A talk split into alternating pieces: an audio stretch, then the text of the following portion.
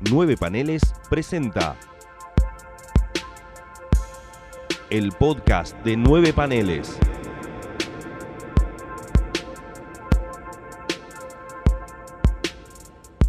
Bienvenidos al episodio número 39 del podcast de Nueve Paneles. Mi nombre es Gonzalo Ruiz. Mi nombre es Gonzalo Solanot. Hemos vuelto, hemos vuelto, hemos vuelto en mil sentidos. Está bien. ¿Cómo, El- te, el cómo te recibió el 2021? Para mí el 2021 todavía no llegó.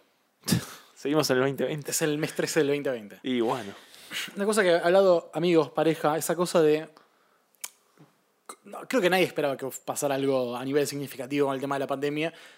Eh, y bueno, fue lo que tenía pasando, que es, digo, el mundo gira, está todo igual, entonces por eso siento que no hay un... El, el fresh start claro. que te da un enero común, tipo enero 2020, eh, ricos tirando un chancho por un helicóptero, eh, rugbyers sí. matando personas, nada. Eh, bueno, hubo un poquito. No llegaron a matar a una persona. no, pero quizás ese fue le el cambio. rompieron la cabeza. Sí. Claro, están menos sangrientos los rugbyers. Sí, de- Pero bueno, eh, la- lamentamos, somos unos hijos de puta, no por los, los rugbyers, sino porque les prometimos que íbamos a volver en enero. En enero no volvimos. Qué buena memoria. ¿eh? Eh, sí, porque me atormentó mucho. Primero porque, bueno, teníamos teníamos mención invitado, lo pensamos todo muy bien. Cuando, se dije, cuando dije, le iba a preguntar, me dice, te pido mil disculpas, yo no hago esto. Sí, sí, sí, sí. sí. Fue como, bueno, che, Gonza, no hay plan, ¿qué hacemos? Banquemos a febrero, listo. Eh, No, y- igualmente febrero vino con problemitas, ¿eh? En menos de una semana tuvimos que, bueno, cambio, eh, cambio y al Rota- final rotación. y al final hubo un tema de agenda de que un invitado que teníamos no eh, podía. para más adelante, pero, pero vendrá. ahí va, más vale. Pero nada, el podcast seguirá. eh, van a haber cambios en algunos sentidos. eh, vamos a estar solos más tiempo. Vamos Mm. a tener siempre un invitado. Sí, sin ropa. Vamos a tener como siempre el invitado del segundo bloque. O sea, ya estoy con mi mano entre, entre piernas en este momento. sí, yo también. Ahí va. Eh, y, y vamos a estar. Como un elefante invertido. No, hasta nosotros no puedo ser. Vamos a tener dos invitados, dependiendo del episodio. Eh, pero nada, vamos a cambiar también. Van a haber menos artistas, capaz van a haber gente que tiene otras cosas que ver con la cuestión comicuera. Pero como siempre, mi bloque va a estar destinado a esta manera de romper el hielo. Gonza que la ha resistido, pero no. Gonza que la, la ha querido cambiar, la tiene sus ideas, obviamente. Yo, que soy el resistido, que dijo Gonza, me parece que es la mejor manera de romper el hielo. Esto es como lo- lo- los debates en, en las ciencias sociales. Claro. Es como la esfera permeable, o sea, la esfera inamovible y trata de venir una nueva idea y bueno, se empieza el debate y, y al final queda algo. Y quedó algo medio Sí. de heterogéneo. Sí, y y Gonza tiene algo para mostrar que lo vamos a escuchar en breve, pero antes, como siempre, voy a romper el hielo con las lecturas de enero. Iba a tirar diciembre enero, pero la verdad dije algunas en el último podcast de Comiqueando, no quiero repetir, aparte ya pasó diciembre y no sé qué puedo decir. Leí, leí Phantom Blood de Jojo, me gustó mucho. Después de la primera vez que leí el tomo hace tres años, que no me había gustado para nada, ahora le terminé teniendo cariño. Sos un veleta y cómo me dolió escucharte en el podcast comiqueando. Dije, este hijo de puta, lo- Mm, final le recomendando, hijo de puta. Bueno, bueno. Sí, ¿Cómo me traicionó? Yo me- Andrés Acorsi, tengo que hablar con vos seriamente. Yo me vango, eh, mi, mi novia Julia me ha perseguido toda la vida porque también le he hablado mal de Jojo al principio de la relación. Sos un hijo de puta. Y ahora, bueno, nada, tengo la pija de Jojo en la boca, contento, porque nada, es, no sé, me De- terminó, me terminó enganchando ¿De, a- cuál, de cuál de todos? de los seis, de los siete en realidad, son siete, una Sí. mujer. Pero bueno, vamos a pasar a enero porque quiero ser corta. Eh, obviamente voy a resumir algunas, eh, dos lecturas que las pueden leer en el sitio web. Eh, una es The Creator, Sakureta. Eh, gloriosa recuperación del ídolo Osamu Tezuka, o Osamu Tezuka, eh, que irradió el planeta hace no mucho, en un libro Sí. que vale 5 PBIs, pero mierda que lo quiero. Tezuka haciendo terror Twilight Zone es todo el- lo que me marcó la vida el día momento que lo mentí, o sea, mentira, no me marcó la vida, pero es lo más lindo de leer porque es Tezuka en estado de gracia, Tezuka haciendo historias mala onda, haciendo terror, con esa cosa de Twilight Zone de la historia con eh, moraleja, donde nadie gana. Te, voy a cambiar el término, te voy a decir Tezuka en estado de desgracia, porque era la época en la que sí, lo perseguían sí, los editores, estaba pesimista. Año 69, en el Época, peor momento. época bellísima. Sí, quebró la... la, la- Sí, de Mushi Production, Mucho todo, sí. todo mal. Bueno, tengo una reseña que es la parte número 7, si no me equivoco. De la- Tenemos, tenemos que dejar de hacer antologías de Tezuka para esa, esa columna. Ya van a venir Vi que historias cambiaste. más. Ah, hubo unos cambios, sí, sí. Dije, hay muchas antologías. Las dos antologías que reseñamos, vos reseñaste el, eh, Una yo reseñé otra, eh, se parece Sí, mucho. Y yo hice trampa porque eh, la de Los Brazos de Hierro era una antología. Yo nada más reseñé. Ah, la historia. De Arms on- Iron Arms. Ahí no va. cómo era. Eh, porque sí, dije, debe ser esto. Nada, bueno, hice trampa. Es una historia cortita igual. Sí, era larga. No, igual creo que ese libro de Tezuka eran pocas historias cortas porque eran medio más largas que lo habitual. Claro, que eran, eran poquitas, dos o tres. Sí, creo que poner 100, menos 100 páginas cada una. Ahí va. Y eran tres historias. Nada, lo importante igual es esa historia que, nada, está bien, la recomiendo. Eh, bueno, leí un cómic que sí no me gustó, que es The Phantom Stranger, pero eh, en- si no me equivoco, en, dentro de dos semanas van a poder escucharlo en Distinguida Competencia, Bien. podcast que este viernes vuelve Bien. con eh, un nuevo episodio con el queridísimo Tomás Corsi, a quien queremos mucho. Si están escuchando esto en tiempo y forma, Sí, es este viernes, si no, bueno, ya está si están en 2025, Eh, díganos que la pandemia terminó, por favor. Voy a, así como me metí con con Jojo, estoy metiendo más la mano en el fango del shonen, algo que no hice incluso en la entrada del manga. Leí Historias de un espejo de Rumiko Takahashi. Bien. Gloriosa antología. Te puedo decir, ya es candidato al mejor libro leído este año. Libro viejo, año 2016, 2015, que Ibrea lo publicó en 2018 y lo reeditó ahora en enero. Una cosa muy graciosa, lo compré en diciembre y decía impreso en enero de 2021. Sí, Viajé sí, en el sí. tiempo. Me pasó lo mismo. sí, sí, sí, sí. Lo mismo, eh, Rumiko Takahashi, la de Ranmon y medio, Inuyasha. Yo, Mason Ikoku, Ring no, no eh, One Pound Gospel. Sí, yo hablo de las, de las animes más conocidos. Porque claro, era de la época en el Magic Kids que yo no miraba porque... Mason Ikoku es, Estaba- es heavy. Mirá. No, no, no tuvo, no llegó acá, pero hace poquito Ryoichi Gegami le hizo un homenaje. Mira, bueno, hay algo que, que pasa en Historias en Espejo. Bueno, entonces yo de chico no, no- no fui nunca fan del anime, de Dragon Ball ni nada por el estilo. Y cuestión que. No sé, porque se, bah, justamente Andrés Acorsi lo recomendó. Dije, vamos a ver qué onda. Me pasa esa cosa, al ser un snob del manga, lo reconozco, lo admito, soy un snob del manga, es tan difícil tener material en papel y yo soy un. Como. eh, parafraseando a Lloyd Kaufman, director de cine, soy un- un- una prostituta del, del papel, eh, un, un marica del papel, como él decía, marica del celuloide. Disfruto mucho tener libros en papel, me gustan ojearlos, sentirlos. Y no hay tanto de lo que me gusta, entonces me obliga un poco a, si quiero leer más, interiorizarme, que también es un ejercicio que debería hacer obligadamente si quiero ser un divulgador de historietas. Me pareció que una muy buena entrada y la verdad me encontré con una maravilla absoluta, digo, casi a la par de Tezuka, ¿no? Digo, historias de terror cortas, historias de misterio, intrigantes, más amables de influencia de Tezuka. Y bueno, lo que más me ganó el corazón, la última historia, que es un repaso de ella con la, su historia en la Shonen Sunday. Ella La mejor de todas. Ella leyendo la Garó. La Es la- mejor de todas. Te diría que si no es la primera, La es la mejor segunda. de todas. Según mi criterio, la mejor de La todas. historia está buenísima. Sí, te reconozco que está muy buena la historia. Con Mitsuru Daichi, el creador de, mm, de Bateadores. Gracias. No tenía Mm. ni idea quién era el, el señor. La historia de él también es muy hermosa. Bueno, Rumiko Takahashi yendo a la, la escuela de, de Kazumesu. La clave. Eh, conocí a Ruchi Kegami, que lo había descubierto un Nagaro que no sabía quién era. Yendo al dentista. Al dentista con Nagaro, sí. Aparece Ryoichi Gegami. en la- Sí, en sí, la- por eso en la, cla- la una clase, le da una clase. Eh, nada. Disfruto mucho eso, cuando hay amor por el medio, y eso fue lo que sentí cuando leía a Takahashi en esa historia, sobre todo. que es, ella transmite en esa historia corta un amor importante por su, por su historia como mangaka. Ujú. Eh, me pareció fantástico. Es más, te, voy- te voy a confesar que me sentí un poquito decepcionado porque pensaba que el otro mangaka era el marido. Y no, No, el no. marido después aparece. Sí. Igual la historia me pareció muy linda. Perdón, te corrijo, era la escuela de Kazuo Koike. Mm, Sí. mm, dijo el mudo, pero después. ¿Es la escuela de Kazuo Koike? Escuela de Kazuko y que, a ver, voy a ver si puedo, esto es radio en vivo, estoy moviendo el micrófono hacia mi biblioteca y buscar, eh, Gonza está, A ver, chequeame. Gonza está poniendo ver, cara de- date, dale. Estoy con los brazos cruzados. sí, está con, con cara de si te hubiese apostado te estaría rompiendo bien el culo con la guita que te tendría que haber O te pedido. tendría que haber apostado, sí, sinceramente. tardaste, mira, en lo que estoy tardando en encontrarlo, podrías tranquilamente decirme, A ver, no, hay plata. otra, no hay otra, no hay otra manera de verlo. Kazuo Mesu nunca tuvo una, una escuela. Sí tiene una casa re loca en Japón. sí, el- Hay- una entrevista muy buena que la hace Marco Bernabé, que la recomiendo porque Sí. la pueden decir. leer en español. Hace poquito salió, pero es muy vieja la entrevista igual. Eh, pero bueno, nada, está bueno porque tienes razón, la escuela de Kazuko hay que. Papá, No hay pelata por suerte, así que no perdí.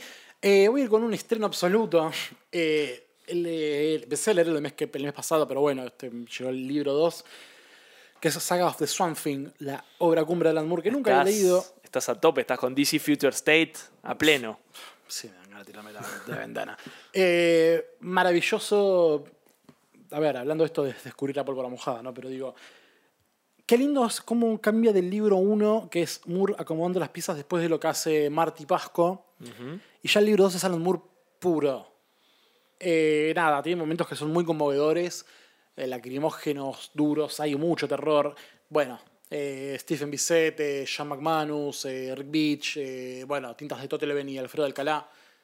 Todo es, Magnífico. todo es magnífico, todo es brillante. Es, es divino, la verdad. Me- me- me- me- me- hace mucho no me pasaba de que algo me conmoviera tanto Sí. al momento de leerlo, sea cómic, sea libro, una película, una serie. Difícilmente me haya conmovido tanto como leyendo Swamp Thing y sigue todavía, son seis libros. Claro. Omni, está sacando Omnipress. Creo que el mes que viene, o este mes de febrero, sale el último libro, así que está como interesante para que la gente lo pueda conseguir si no lo leyeron, si son como yo que llegaron un poco tarde. Y lo último, eh, es una novela gráfica que está buscando hace un montón del maestro Paolo Parisi, Coltrane. Ah, ¿lo leíste? Eh, lo leí, lo leí, lo, lo compré y lo leí. Hace mucho que no hacía eso de comprar y leerlo en el momento. Cocainómano. Horas, sí, como él. Horas, no, menos. Como Pablo Parisi. como- no, como Coltrane. Ahí va. Menos, menos de horas. Creo que una- en una hora me leí las Sí, es 120 y rapidísimo. pico. Es tiene, la- tiene el, el frenesí de propio del free jazz que, del que tanto comulga Coltrane. La historia es atrapante, digo. A ver, obviamente apunto a un público, un público específico que son fanáticos de la música, fanáticos del jazz y de Coltrane. O de, bueno, de esa época de Kind of Blue en adelante, mm, del disco de Mel Davis donde toca Train. Eh, nada, mm, también lo mismo, una historia muy conmovedora y me resulta, me, me dejó pasmado el dibujo de Paolo Parisi. No sé cómo describirlo. Creo que el problema, el problema del podcast es que es audio y bueno, estamos hablando de material audiovisual. Eh, bueno, por eso también hacemos entrevistas y no nos sentamos a analizar página a página. porque Claro, no somos un canal de YouTube. Claro, somos youtubers, tal vez algún día, pero no ahora. Seguramente seríamos mejores que algunos. tampoco hay mucha competencia. Eh, pero hay una cosa que tenía el dibujo, lo pienso, digo, yo que me me encanta mucho el jazz, digo, a mí la música me gusta mucho más que, el- que los cómics, digo, me ha acompañado mucho más tiempo que los cómics, la música. Y uno tiene las imágenes de los músicos y de repente verlos como medio caricaturizados, de cómo están pensadas las caras, con puntitos. Simpleza, eso es. Parisi hace una historia que es compleja en todo sentido, por lo que trata, por la música, de un trazos tan simples por momentos. Resolutivo, te diría. Me gusta esa palabra, bueno, vos sos una persona letrada, yo no. Eh, me conmovió la simpleza, la sin- las- lo sintético que tiene, el dibujo. Eh, bueno, es en blanco y negro, entonces el, el uso de grises. Nada, me pareció una historia muy linda, la cala y toda la pinta. Eh, no es fácil de conseguir, pero les voy a decir una cosa: si lo quieren conseguir, avísenme que veo si les puedo dar una mano al respecto, porque me dijeron datos que no sé si puedo develar, porque nada. No, no soy yo quien para decirlo. Bueno, eh, cuidado porque te veo una mira láser ahí en la frente, así que cuidado. Perdón, perdón. Este, perdón. Mejor callate la boca. Mejor me callo la boca y me voy a callar la boca para preguntarle al queridísimo, al, al fantástico, al 27añero, Uf. Gonzalo Javier Solanot. ¿Por ¿Qué leíste? ¿Por qué tenés Este que mes. revelar mi edad? Porque- Ya revelaste mi cumpleaños en las redes sociales y ahora revelas mi edad, no puedo creerlo. Sos Este- Yo voy a cumplir 29 años. Eh, Yo era un pibe, escuchá, yo te da flaco. Yo todavía leía a Richie que más a mí. eh. No, bueno, en enero leí, no leí mucho, eh, estuve más descansando la cabeza, este, recuperándome de un virus. Y nada, lo sí, que est- estamos contentos porque Gonzalo sigue con estoy, vida. estoy vivo, sí, Eh, estoy fue, vivo. fue parte de, Lamentablemente estoy vivo. fue parte de una de las estadísticas del COVID, pero no de la que nos más, nos, más nos dolería que estuviera. Total, total, total. Este, y nada, bueno, en estos días me estuve dando, como sigo en mi recorrido, ¿no? Por los últimos eh, autores argentinos más importantes de, de la historieta, me di una panzada de, de solotero, leí Intensa. Gran libro, entonces. Intensa es. Ahora voy a hablar un poquito más, pero Por bueno. favor, por favor. Leí Intensa, Poncho fue y mm, La Niña de las Botas Rojas, que es un fanzine. Y me quedó Pangea en el medio, que ahí lo tengo, justo me llegó hace poquito. Y nada, este, primero quiero hablar de Poncho fue porque a mí es un libro, mira, te copié un poco la táctica del- de los corazoncitos, pero yo le puse un trueno. ¿Qué significa el trueno? Porque es como que me, me partió el medio literal ese libro. Ah, o sea, el tuyo es tipo señalética, pero que tiene un sentido. Yo tengo tres singlos que es me encantó, me gustó, no me gustó. Claro, eh, tengo otro que me encantó, que después vamos a hablar, eh, no de Solotero, pero Solotero, o sea, Poncho fue, me lo quise remarcar como un relámpago que fue eso, porque Es un libro muy incómodo. muy incómodo, esa es la palabra, incómodo. Cuando vos- estábamos hablando por chat que te conté qué, libro- qué historieta difícil me has dicho, como diciendo, y me remitió a eso, es incómodo. ¿Por qué? Porque a mí personalmente me hizo repensar un montón de cosas mías. O sea, es como que todo el tiempo me interpelaba el, el libro. Entonces, cada discusión que había, cada reproche, cada, viste, cada grito, cada pelea era como...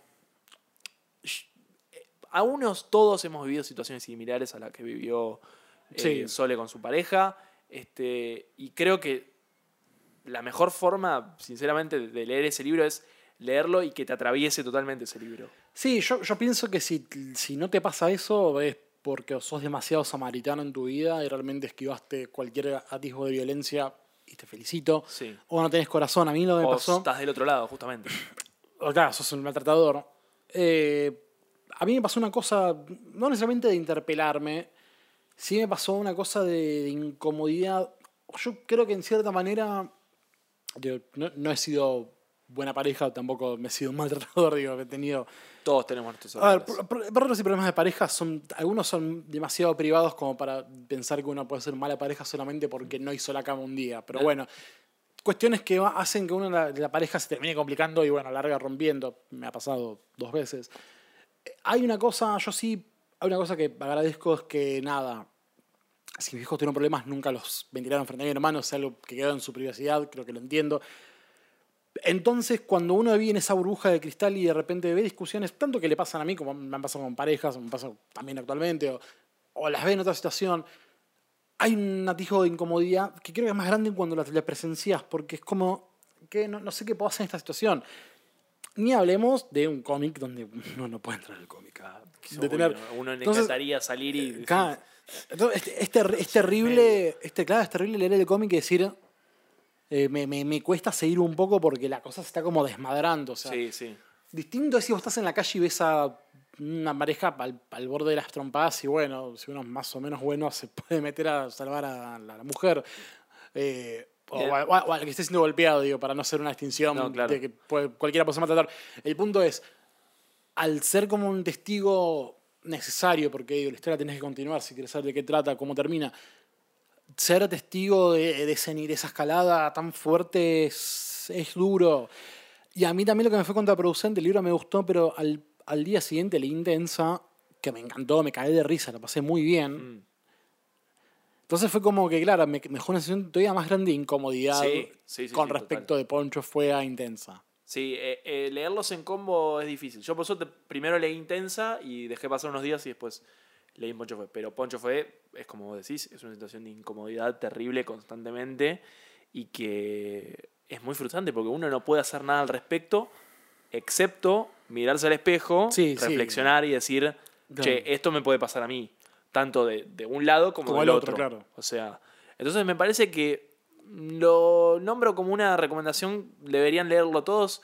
Y sí, Sí. como lectura humanística, te digo, no de historieta. Sí, eh, como el- está muy buena, está muy bien dibujada, está Total, buena, y además bien está bien estructurada. Son todas situaciones simples Sí. que se van intercalando. Y... Va y viene en el tiempo, pero funciona bastante bien Sí. el correr del tiempo. Sí, sí, sí. Y entonces te lo van metiendo de una manera. A veces, yo a veces sentí como, en un momento tuve que hacer una pausa porque eran como muchas situaciones juntas y era como, no, bueno, pará. Sí, sí, no hay un segundo de pase. Pero al mismo tiempo, cuando paré, después dije, che, tengo, tengo que seguir viendo qué pasa. Entonces volví al, al toque, pero en ese momento necesité la pausa. Pero sí, sí, lo recomiendo a nivel humano, Sí, más sí, allá de fans de la, de la historieta, de, de querer entender a, a una autora y eso.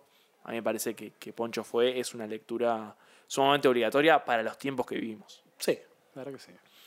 Pero bueno, Pasamos con Intensa. Intensa, eh, recomiendo también, eh, quizás no con la misma. con, con el mismo valor que, que Poncho fue, porque son dos historias distintas. Son dos relatos distintos, pero no puedo dejar eh, de recomendar efusivamente porque me cagué de risa leyéndolo. es una gran comedia. Eh, no es, un librazo, pero se lee rapidísimo. sí, yo me- me- eso me dio bronca un poco. a, mí no me, a mí no me dio bronca. O sea, ya está pasando bien, pero un momento era tipo, che, esto termina. Ahí va. Es como, mm, nada, me quedé un poco en la, la- la vena de poder ver un poco más. Capaz le pareció contraproducente, obviamente, pero es como. Como el día más largo del futuro. Sí, claro. Está bien que, bueno, es otra cosa Sí, no, pues, la moda, lento, claro, pero es como que te quedan... A mí no, yo es como que el- cuando empecé a buscar la resolución la empecé a encontrar y, y me guió. No, no, o sea, en ese sentido yo la pasé bien, pero era como. La pasé tan bien que me dolía que esté por Que te terminar. termine, claro. Pero no, no. Sole en otro, en otro tipo de registro, con Totalmente. otro, con otro estilo de dibujo que le sienta bárbaro, ciencia ficción además. Eh, otra historieta también quizás eh, súper actual, súper contemporánea. Sí, y hay una cosa que me encanta, que también la valoro tanto. Yo soy muy fanático de algo que capaz no está tan, tan explotado, que es cuando la ciencia ficción se hace muy graciosa, tipo Sí. el Hitchhiker Guide to the Galaxy de Douglas ya es Adams. paródica. Claro, no, no necesariamente paródica, sino en el ver. sentido que es la ciencia ficción funcionando en un clave de comedia. Digo, el- lo que hace Douglas Adams no es parodia. Digo, hay leyes de ciencia ficción dura, pero que están pensadas de una manera graciosa. Y acá me pasa lo mismo, porque o sea, acá, no- acá yo no veo parodia. Veo una trama eh, sci-fi llevada para un lado, una, una rom-com. Sí, Tipo, sí, sí, sí. Cuando, eh, ahí va, cuando no es protagonista la ciencia ficción. Claro. Ahí va. Sí, sí, te había entendido. Pensé que lo ibas a es por parte- un lado. Que la ciencia ficción es parte del ambiente. Es parte del paquete, sí, sí. Pensé que lo habías tirado por. lo ibas a ir por otro lado, pero ahí te entendí. Este. No, y eso es impresionante para mí. Eh, otra cosa que quería destacar: el libro es un choclazo gigante que vos decís, bueno, pará, y además. Sí. y ya el nombre- Linda edición de Hotel de las Sí, Ideas. recomendamos. Vale vale. Y ya el nombre es como que. Bueno, ya te tiro un poco para. Sí. para- a mí me daba cosa, la verdad. La palabra es una poronga. Sí. O- o- odio cuando hablan, como la gente se refieren como que es intenso o intensa. Me parece un medio despectivo mal. A, a mí me, me genera un poco de rechazo, la verdad. Este, Sí, no, no, a, mí, a mí también por, por eso te digo. no, no por la palabra, sino por, por lo que significa. Entonces, eh, Por más que tenga su explicación en el cómic. obvio. Digo, Y- por qué se llama intenso el libro. Y nada, y es gigante y se lee rapidísimo. Así que si te quieren dar una panzada de, de solotero, recomendaría empezar por, por Intensa por ser una lectura quizás más ligera. Sí, porque también es la, la última obra. Además, Así es la más reciente y bueno, esperamos Naftalina. con sumo gusto Sí, Naftalina. eh, tengo que editar eh, Reservoir Books. Así que hay que ver cuándo llegará. Esperemos que llegue lo antes posible. Eh, bueno, la otra que me ha quedado es La Niña de las Botas Rojas, una historia súper simple y súper dura, eh, que si lo pueden conseguir, recomiendo encarecidamente, está muy linda. Muy Eh, hay una linda manera de retratar cómo los medios de comunicación retratan a los transeúntes, a los civiles, que son actores y o, y o actrices de distintos hechos delictivos, que muchas veces, muchas veces hacen más, más daño a la persona del bien que hacen, entre comillas, Sí. informando. Este, recomiendo mucho. Bien. Quizás más como un Sí, apartadito, una historia más corta, una historia claro. más corta. Después voy a seguir con La Espada del Inmortal, ese volumen tan Ya esperado. me parecía, qué raro, qué raro que vamos a estar hablando de de manga. manga. Y bueno, ya vienen las últimas dos recomendaciones que son del mundo, el maravilloso mundo del Japón. Me encantó, me encantó La Espada del Inmortal. No, no, era algo sumamente obvio, la voy a seguir. Este, algo que te había sí. comentado, ¿Qué? que era el tema del ritmo de la lectura. Que La Espada del Inmortal salió publicado en una revista mensual, por lo tanto tiene más páginas. Y a veces quizás eh, hay un poco más de texto y uno no se acostumbra quizás eh, a leer más. Claro. A mí me pasa que sigo con Dragon Ball, sigo con Beastars y todas las series más shonen. Y es justamente Claro, narrativa ligera. acelerada, sí, sí. eh, además de los chistes y todo. Acá hay un poco de chistes, pero hay, hay un tema del- de, de- de los diálogos y de los textos que en- enriquecen un montón a la obra porque no vas a ver villanos eh, en otro lado como en La Espada Inmortal. Son tipos que son unos reverendos hijos de remil puta, pero también son poetas, pero también tienen eh, drama familiar. Tiene esa cuestión, obviamente que no digo que es algo único, que ninguna obra hizo que empatices por los villanos, no estoy diciendo eso, pero digo Y si no, lean No Wolf and Cub. totalmente. O lean, no sé, este... Tengo que reconocer, la edición de Omnipress es muy linda. No la compré. Está lindo. Dudo que la vaya a seguir porque justamente prefiero terminar eh, es el- mi, hoy, hoy mi, mi Moby Dick es Tupaco. el Long Wolf and Cub porque es terrible que no puedo conseguir más. No hay más ómnibus, ¿eh? Bueno, Están agotados un montón. me falta. Bueno, el 2 está agotadísimo y sé que necesito porque tengo el 1. Sí, sí, te lo presto, amigo. no, no, no. Préstamo, en esta casa no. Ah, bueno. Pero sí, bueno, así también quedo cosas inconclusas. ¿eh? No, no es que, no es que nado en guitas. Así como te digo, no lo quiero, es que después no lo puedo pagar o no lo puedo conseguir. Pero nada, tengo que reconocer que la edición de Omnipress está muy linda y muy bien, muy bien por Omnipress por dejar el glosario. Y- Bien. Y, y de- digo, no alterar el texto del japonés. Es Algo- que es imposible. No, claro. o Es hay, hay términos literalmente que- es imposible. Hay términos que se pueden explicar, pero no se pueden traducir. Hay cosas que. Yo esto lo hablábamos eh, más en privado, pero hay cosas que era como. Podrías no haberlo, no haberlo puesto la aclaración, se valora, Sí. Eh, pero podía, si no, para mí, si no lo aclarabas, eh, pasaba. El tema es que es verdad que es un choclo, es un glosario muy grande. Sí. Y no es que es una traducción de dos renglones, hay traducciones que son un párrafo Sí, de, les he visto de siete renglones a veces. fantástico. Eso habla muy bien de la edición. Muy bien del traductor, pero También, bueno, sí, sí. este depende uno también qué tanta bola le da. Sí. Sí, sí, la verdad que sí. Digo, yo lo pienso por un lado de, dif- de que disfruto esa parte. Sí. Digo, capaz otro, no, yo la disfruto, la verdad. Debo ser honesto. Mm, sh- No sé, te digo que la disfruto, pero bien, me siento informado, pero sé que la información me la voy a, Bueno, me la voy a olvidar. en- Vos porque sabés también. Pero hay cosas que no es necesario que la sepa. Siento que me la información me la voy a olvidar a las dos semanas. Sí, también. Este, ojo, tampoco quiero desmerecer el laburo del traductor, eh, nada que ver. Pero, pero bueno. Y, ¿Con qué cerramos? eh, No vamos a cerrar con esto, pero ¿con qué trae? eh, la última, bueno, pará, eh, recomiendo obviamente encarecidamente la, la espada del inmortal, fin de la recomendación. Hiroki Samura. Lo último que, mm, que leí, que me pareció sumamente, no solo loable, sino que sumamente recomendable, Ah, bueno. lástima el precio.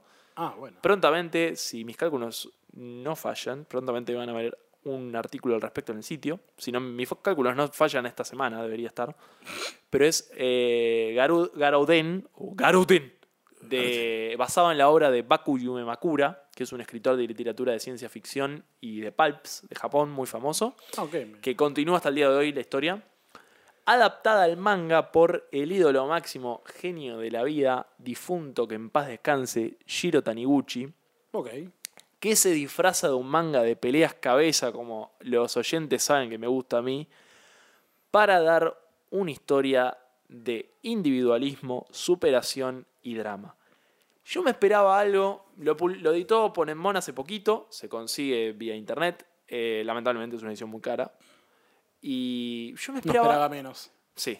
Yo leí, había leído el primer capítulo y me esperaba algo más ligado al. Diría shonen, pero es más seinen con el foco puesto en las peleas. Y la realidad es que el foco está puesto en las peleas, porque Shiro Taniguchi dibuja como los dioses, golpes, el cuerpo humano, la anatomía, el dinamismo. Es increíble que se están cagando a trompadas y los tipos están dibujados perfectos, en ningún momento se deforman. Pero para contar la historia del protagonista, que el protagonista es un tipo que su misión es ganarle a todos. No tengo otra manera de describirlo. O sea, no es que dice, yo los voy a cagar, no es que su pensamiento dice, yo los voy a cagar a piñas a todos, sino es que va por la vida, se va encontrando maestros y los va desafiando duelos y les va ganando. Hasta que, bueno, el disparador es eh, que tiene un, combate contra un luchador de, de progress, como le dicen en la, en la historieta, de lucha libre, justamente. Y ese es como el dilema, ¿no? El tipo, el único tipo que, esto no es spoiler porque te dicen la sinopsis, el único tipo que le ganó, el chabón está dolido, este, totalmente crucificado por esa derrota, y está todo el libro buscándolo al tipo este un par de años después para recagarlo a trompadas. Y lo mejor de todo es que no termina bien la historieta.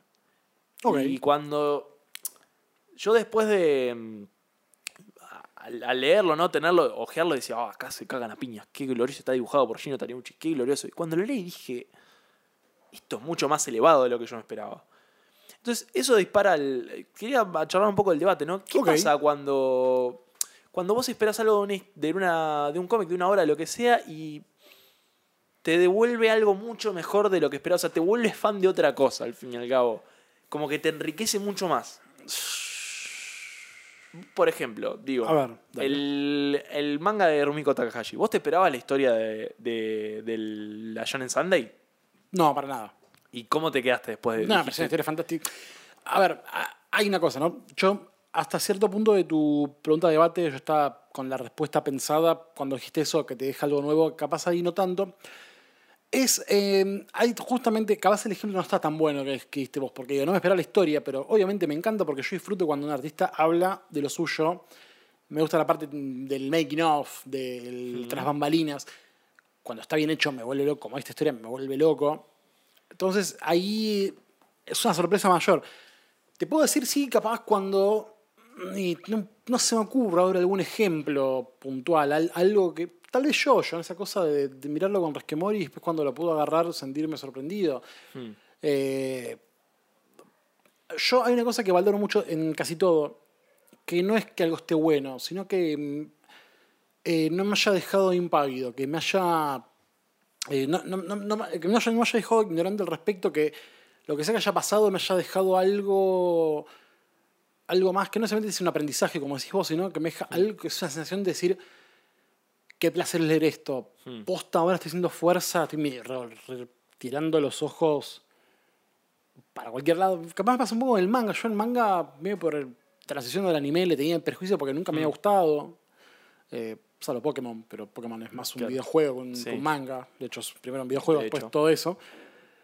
Eh, y, y de hecho tampoco me gusta tanto Pokémon los dibujos animados. Me gustó mucho más el, el Hmm. Juego sí, de el Game Boy que, siempre. que, que la serie el manga. Los he leído. Eh, salió editado acá en Argentina. Sí, entendido que por el queridísimo Sí, Pablito. P- PJM. Em, que luego será nombrado en este podcast. Sí, Dios mío. Eh, nos tenía que haber avisado para que. Atentos. para, para, la para toquen madera, chicos. Cuando el querido Juan se valiente en un momento, en breves instantes. Pero es eso, perdón, para volver un poco al tema. Disfruto mucho cuando hay algo que capaz lo mirás un poco la tapa o de qué trata y no te convence y alguien te dice no, hace mi caso está bueno, lees y te termina convenciendo de algo más. Es, es una sensación mágica. ¿Por qué no pasa mucho? Porque, a ver, es muy fácil decir, eh, che, Gonza, leí Doom Patrol y me gustó. Digo, está- me gustó, me gustó mucho, me encantó. Pero hay veces capaz que uno puede decir eso y la, la- la obra, yo soy muy fan de Doom Patrol, pero digo, si no lo fuera tanto y yo te dijera eso, pero capaz al mes se me olvidó un poco qué pasó. Claro.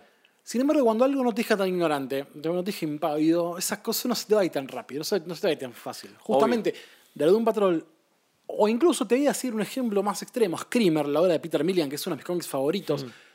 Fue tipo, ¿qué es esta mierda? No, no soy muy fan de la, la, de la onda gangster. De hecho, después de este cómic un poco me pegó la, la- la fascinación. Y cuando leí Screamer, yo me volví loco por esa historia fantástica. Tío, está bien dibujada. Vos podés decir, A nivel guion está perfecto. ¿cómo carajo me está gustando esto? Claro. Y cuando cierro la hoja, todo temblando, como digo, digo, esto vale la pena. Me pasó con un patrón, me pasó con Screamer. Ahí es cuando me hace el clic la obra y tiene un lugar en mi corazón que va a ser eh, para siempre. Eh, digo, porque incluso hasta las obras que son muy buenas no dejan de ser pasatistas por un, por un motivo. Digo, yo, la gente que hoy te dice la Liga de la Justicia de. Snyder. Sí, pero la del guionista, no la del, la del forro que hace películas, que dice que hace películas, Ah, sí. eh, la de Scott Snyder. Ahí va. Hay gente que dice, está muy buena, pero capaz te olvidás. En... Digo, viene Bendis, que no le tengo mucha fe, pero después viene un gran guionista y de repente ya dejó de ser la buena onda. Ah. ¿Viste? Ese es el problema de la inmediatez que tiene uno cuando comunica algo que de repente. Sí, hoy en eh, día. eh, esto, digo, esto es lo mío por una semana, dos semanas y después ya el mío es otra cosa. Sí. Sí, sí, bueno, te entiendo eso- totalmente. las obras que son buenas te van a dejar esa sensación. Las obras que, son que te marcan, que no te dejan ignorante, no te hacen eso porque te queda para siempre. Es, Exacto. Y no decís que es lo tuyo. no, vas a decir que es tuyo, pero es algo que lo vas a comulgar toda tu vida. Exacto. Porque vos a la Liga de Snyder no la vas a comulgar toda tu vida. La vas a comulgar lo que dure, lo que dure el entusiasmo, porque después descubrís otro cómic, descubrís Avengers y comulgás Avengers. No, bueno, cuando la obra te marca, te marca. Yo también tengo una cosa, te iba a decir Hate. Hate es una obra que, que probablemente sea mi, mi- mi número uno, mi biblia personal de Peter Buck. Pero yo la leí en un momento desprejuiciado. La leí cuando había dejado de leer cómics estaba como más enfocado en escuchar música, conseguir Claro. música. Hate tiene mucho de eso. Entonces fue como un lindo pero breve Back to Basics donde volví a leer cómics. Se me cortó la onda un poco. Pero lo, lo agarraste más indiferente, ¿o no? O sea, por eso decís más, este, más Lo agar- despojado de prejuicios. No porque lo agarré con curiosidad. Es distinto que cuando agarras es otro prejuicio también, claro. No, porque cuando vos agarras, vos algo con curiosidad, que me pasó capaz hoy con el manga. O sea, antes capaz con el manga sí era más prejuicio, es más curiosidad. Eh, curiosidad es porque tenés ganas. Cuando tenés prejuicio no, te- no tenés tantas ganas. Te, sentís, sí- te sentís como sí. obligado. Sí, porque yo pensaba que Garoten era un manga de peleas y le tenía todas las ganas. Eso es un prejuicio. No. Sí, porque estás pensando que la obra va a ser de una manera y al final no es. Sí, bueno. También, yo cuando, cuando uno habla de prejuicio también, viste, lo, lo dice como algo. No, no, es que la Eh, palabra eh, está, el- está demonizada, eso es lo que pasa. Claro, pero por eso sí, es un prejuicio, es un juicio cesante de, de un paso previo antes Sí. de hacer un verdadero juicio. Pero claro, sí, yo cuando hablo de prejuicio hablo de cosas que pienso que no me van a gustar. Yo digo, conociéndote, seguramente Garondén te haya, no te haya dado un prejuicio, sino tipo, quiero esto, y después Mm. sí, pasa que lo lees y te volvés loco, qué sé yo. Bien, me ha pasado muchas cosas. Que nada, ahora posta. Se me vienen un poco. Mira, te doy un ejemplo. Algo que podría pasarme, yo como nunca lo leí, le tengo como ciertos prejuicios a Asterix y Tintín, porque nunca lo leí en mi vida. Lo que yo leía de chico Ahí va. era, por ejemplo, Inoro Pereira, o en- Claro. y en mucha menor medida Mafalda. Y Mafalda, ahora- ahora no es- Hoy no lo leí, pero. y es más difícil igual que lo leas ahora. Porque pon- no te agarró en la época en la que tenía que agarrar. po- Ponele, pero. Mira, hace poco salieron. Están editando acá en Argentina Los Pitufos. Te- Estoy, Sí. estoy medio tentado de comprárselo a mi sobrina. Mi sobrina tiene dos años. Mm. ¿Quién te dice si yo digo, por querer darle onda, yo sé que Tintín es para un pibe, le compro un libro y me puedo leer con ella y me termino volviendo loco? Ahí, ahí es cuando yo lo prejuicio. Si yo, yo tuviera curiosidad, es como si yo te dijera, che, nunca leí Tintín, pero tengo ganas. Que es como, mero leer, lo- lo- ¿viste? no lo leo porque no tengo plata para comprar. Pero no, no, es más de. Otra vez, una palabra con eh, connotación. prole- problemática. problemática con connotación negativa es eh, quizás son más ignorante y, te- y al no saber Sí, obvio. te da más curiosidad. Totalmente. Me pasa mucho eso. Mm. Insisto, creo que el mayor ejemplo de esta, de esta teoría tuya, de este debate, es con el manga, Mm. a quien le vencía el perjuicio, no todo, porque digo, mm, yo digo Dragon Ball. No, bueno, no, hay, Ah, cosa hay te- cosas y cosas. Hay cosas que dije, muchas veces en privado, digo, me gustaría ser fan de Dragon Ball por el simple hecho de poder tener algo todo el tiempo y no, viste, que de repente buscar un manga porque me gusta su giro de Maru me tengo que volver loco, pagar mucha plata. No, es que uno busca también ser feliz, boludo, y evitar el sufrimiento. Sí, bueno que te encanten unas cosas. Eh, Me encantaría que los mangas de Satori sean Sí, más sean baratos. baratos, claro. Porque a mí me encanta, pero bueno. Es lo que hay. Pero yo lo veo mucho por ese lado. O sea, mm, celebro que la historieta, que es el tema del podcast, pero celebro Mm. que cualquier expresión artística me genere un nivel de curiosidad gigante que me, me- me empuje a leerlo Mm. y que me deje algo más allá del gusto. O sea, que, le- que haya un impacto. Obvio. Porque, insisto, las obras que, más- por más que estén buenas, digo, por Watchmen capaz no te, no te impacta. no, y te deja, pero- ah, está bueno esto. es una Ah. historia muy buena y capaz te la olvidas. Pero capaz de Something te impacta. Something te impacta Sí. más de lo que hizo Watchmen. Y eso yo me quedaría toda mi vida más con Something. Eso me pasó más con Miracleman, justamente. Claro, Creo que la, la palabra que usaste vos es exacta, me parece que es te conmovió, Swamp Thing. me- sí. Te agarró en el momento que tenía que agarrar. cómic conmovedor, me parece. Digo, lleno de bien hecho, terror bien hecho. Pero es un libro muy conmovedor. Y valoro más eso Obvio. que decir. Swamp- o sea, yo no voy a decir nunca que Something es bueno. Hmm. Puedo decir que Something es una obra conmovedora. Porque Hmm. es el verdadero impacto. Porque insisto, todo lo que es bueno muy probablemente en un momento se te vaya. Lo relees, o lo relees y dices, no, che, no está tan bueno. Que te gustó, que, que- que- pero no tenés ese, ese pasito que falta. Y algo que vos, lo que vos estás diciendo, Y que es difícil que pase también. obvio, obvio, obvio. Lo relaciona mucho con lo que estuvimos hablando recién, con Poncho Fue de Solotero. Que, pero que te impacta de otra manera. Que es, justamente, bueno, yo usé la analogía del rayo, que es, me partió al medio, porque Sí. me empecé a, pre- a preguntar cosas yo, porque empecé a, a ver mi vida.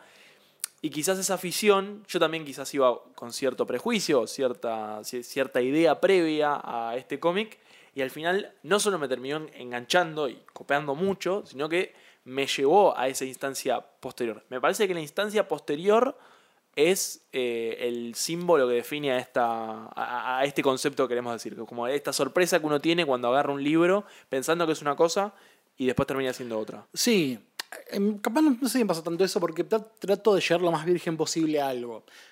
Al margen de el che, esto está bueno, esto, o el esto es para vos, viste que. Y los spoilers de Jojo. Bueno, sí, eso. Nada, es- ya hemos debatido de eso mucho al respecto. Mi- ya saben mi opinión, digo. Lo que importa es el camino. A mí, bueno, pasa un poco con la historia, que algunas lo que importa más es el camino y tanto el destino. Eh, y nada, valoro mucho eso, digo, esa cosa de, del impacto. Insisto, también no, no me llega tanto justamente por la ignorancia, que trato, que busco la ignorancia en cierta manera. Sí, ¿no? obvio. Digo, es un, un eh, estado puro. Claro, lle- llegar lo, más, más puro claro, lo más posible. puro posible a algo que hoy por hoy es muy difícil. Eh, incluso también la pureza por, por la, la condición, digo, que no te condicione nada. Tipo, el- esto está bueno, esto es una mierda, que la, esta mierda te termine conmoviendo. Eh, está bueno siempre, como eso, tratar de llevar uno lo más puro posible al momento de la lectura para ver qué tan fuerte es el impacto que te da. A mí me pasó con la canción de Apolo, de Tezuka. Es un libro que abrí. Sí. Dije, ¿qué es esto? Claro, yo en ese momento no, no, no, no era tan fan de la historieta como, como ahora, menos de- de- del manga. Yo me había separado un poco del manga. Lo conocía a Tezuka, pero de recuerdo. ¿Qué es esto? Agarro la primera página, un espermatozoide Sí, que te sí. mira y te dice, escuchame una cosa, somos 500 millones acá y tenemos que ir a hacer un hijo. Yo dije, esto es una genialidad. Y después me enteré que era otra cosa, nada que ver. Sí, no, y- la la historia es terrible.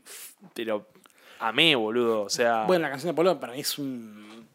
No sé si es lo mejor que leí Tezuka, tampoco leí tanto, debo reconocerlo. De hecho, la, la idea de leer Tezuka fue idea mía una excusa de sentarme a leer cosas y bueno. acá y la- cosas que no sean muy divulgadas. Claro, bueno, la, la, curi- la curaduría acá del señor presente. Que va Eh, mutando a lo largo del tiempo. Bueno, está bien, es lo que hay. Pero sí, yo recuerdo eso. La canción del Apolo me dejó también la misma sensación de. Aparte, Te- Tezuka tiene esa cosa fantástica que Tezuka siempre hace, aventura. Sí. No importa, esto creo que lo dije en la nota del, del cráter, pero Tezuka no importa de qué hable lo que va siempre, pero me das de aventura. Digo, Tezuka no hace terror, no hace misterio, no hace eh, comedia, Tezuka hace aventura. No, sí. ¿Qué hay dentro de aventura? Pero hay terror, hay misterio, hay suspenso, hay futurismo, hay todo. Tezuka es un gran aventurero Hmm.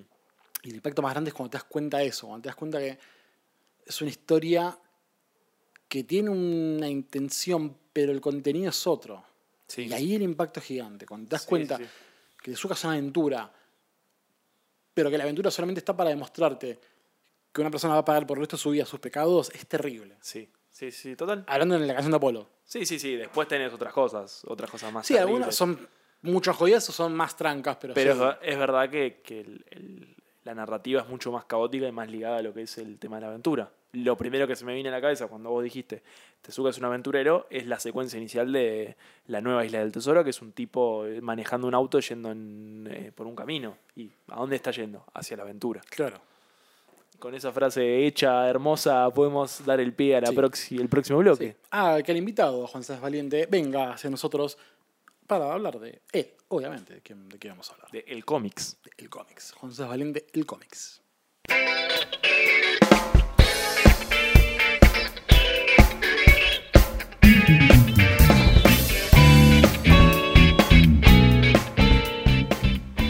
Segundo bloque del podcast de Nueve Paneles, nuevamente en persona después de un año turbulento. Y vamos a celebrarlo, bueno, con un invitado que. Esto es terrible, el mismo chiste de mierda que hago en este podcast, en de competencia, que es uno tiene que vender al invitado que está en el título del podcast, que también por eso la gente lo escucha, pero bueno, uno tiene que hacer de cuenta que la persona es invisible hasta que la nombras. es medio también, digo, nosotros nos saludamos, hablamos un rato largo antes de empezar, y es tipo, hola, Gonza, tanto tiempo. Bueno, viste, más cuando volvemos después de un, de un mes. es, Claro. ¿cómo- ¿Qué hiciste este mes? ¿Qué- Claro. Y además das el pie a que cuando se presenta el invitado hagamos el chiste de, bueno, de. Gonza 1, Gonza 2. Sí, sí, basta ese chiste. Tenemos que empezar a buscar algo para no... El preámbulo, por favor. Sí, perdón. Eh, estamos, bueno, nuevamente con un invitado en la casa, así como Gonzo me acompañó en la primera, la primera parte del podcast. Eh, gran invitado, artista integral, artista dibujante, artista guionista para otros, para otros dibujantes, para otros guionistas, eh, de un gran bagaje artístico, uno de los artistas más interesantes de, de la última década, con un inicio muy ¿Cómo decirlo? Prometedor, extraño, digo, el, sueño del pibe, tal vez. eh, obviamente estoy hablando de Juan Sáenz Valiente, que bueno, insisto, es el título. Juan, bienvenido. Muchísimas gracias. Buenas tardes, buenos días, buenas noches, buenas lo que sea, depende de la hora en la que estén escuchando esto. Exactamente. Eh, Juan Sáenz Valiente, como dijimos, un gran artista. Em, que quería empezar. Eh, una, una cosa muy interesante, digo, aparte de lo, de lo que tu historia con, con Trillo, que ya te voy a preguntar más adelante, pero es. eh, vos tenés un bagaje muy interesante porque venís de un animador. O sea, alguien. El dibujo, como que siempre estuvo de alguna manera presente en tu vida, porque, nada, tu papá, Rodolfo Sáenz Valiente, es, fue un gran animador. Eh, también, ¿no? hombre multimedia. ¿Cómo, cómo- pre- pregunto, es más de curioso que, te digo, para parte de conocerte mejor, ¿cómo, cómo es estar en una casa con ese nivel de, de no solamente influencia, sino de bombardeo de información constante? Y es, es muy raro que eso sea parte del cotidiano de uno, ¿no? Es decir, siempre, son, pero son esas cosas que son increíbles. No tiene nada que ver, me voy de tema, pero lo asocio, ¿no? Que tengo un, un amigo una vez que me decía, es increíble cuando uno viaja en avión y está arriba de un bicho enorme que se levanta en el aire y de repente al lado tuyo hay un ejecutivo que hace eso todas las semanas y está leyendo el diario. Y decís, ¿cómo es que este tipo está leyendo el diario en este momento milagroso en el que Claro. este mamut se, se, se pone a flotar? Bueno, viste que hay gente que dice que en el avión hay dos sensaciones, que es o mucho miedo o indiferencia. Sí. Como que no, no, no hay algo en el medio. Sí, sí, son un fantástico, estás ya agarrado, pero sí, te entiendo. No, entonces, en ese sentido, digo, es raro que ese mundo al que generalmente los dibujantes llegan cuando son adultos y se, se- se- se- se vuelven profesionales, que entran finalmente a un estudio, para mí fue siempre lo cotidiano, digamos, en Claro. el estudio de mi viejo. Yo llegaba y, bueno, es muy loco. En la planta baja estaban, e- era un, es- actualmente es la casa en la que yo vivo, Hmm, era lo que era originalmente el, el taller de mi padre Claro. Que en la planta baja estaban Cristian Grúas y Leandro Panetta, que son, este, son personas que en ese momento hacían muñecos de látex y efectos especiales. Claro. Entonces, claro, eh, Cristian Grúas es el que hizo La llama que llama. Mirá, No. muy bueno. Sí, después también es el, y ellos dos eh, hicieron el, remodelaron los movies, los muñecos de los movies. Claro. Y después este, también Leandro Panetta, de- después es el que hizo Cara de Barro.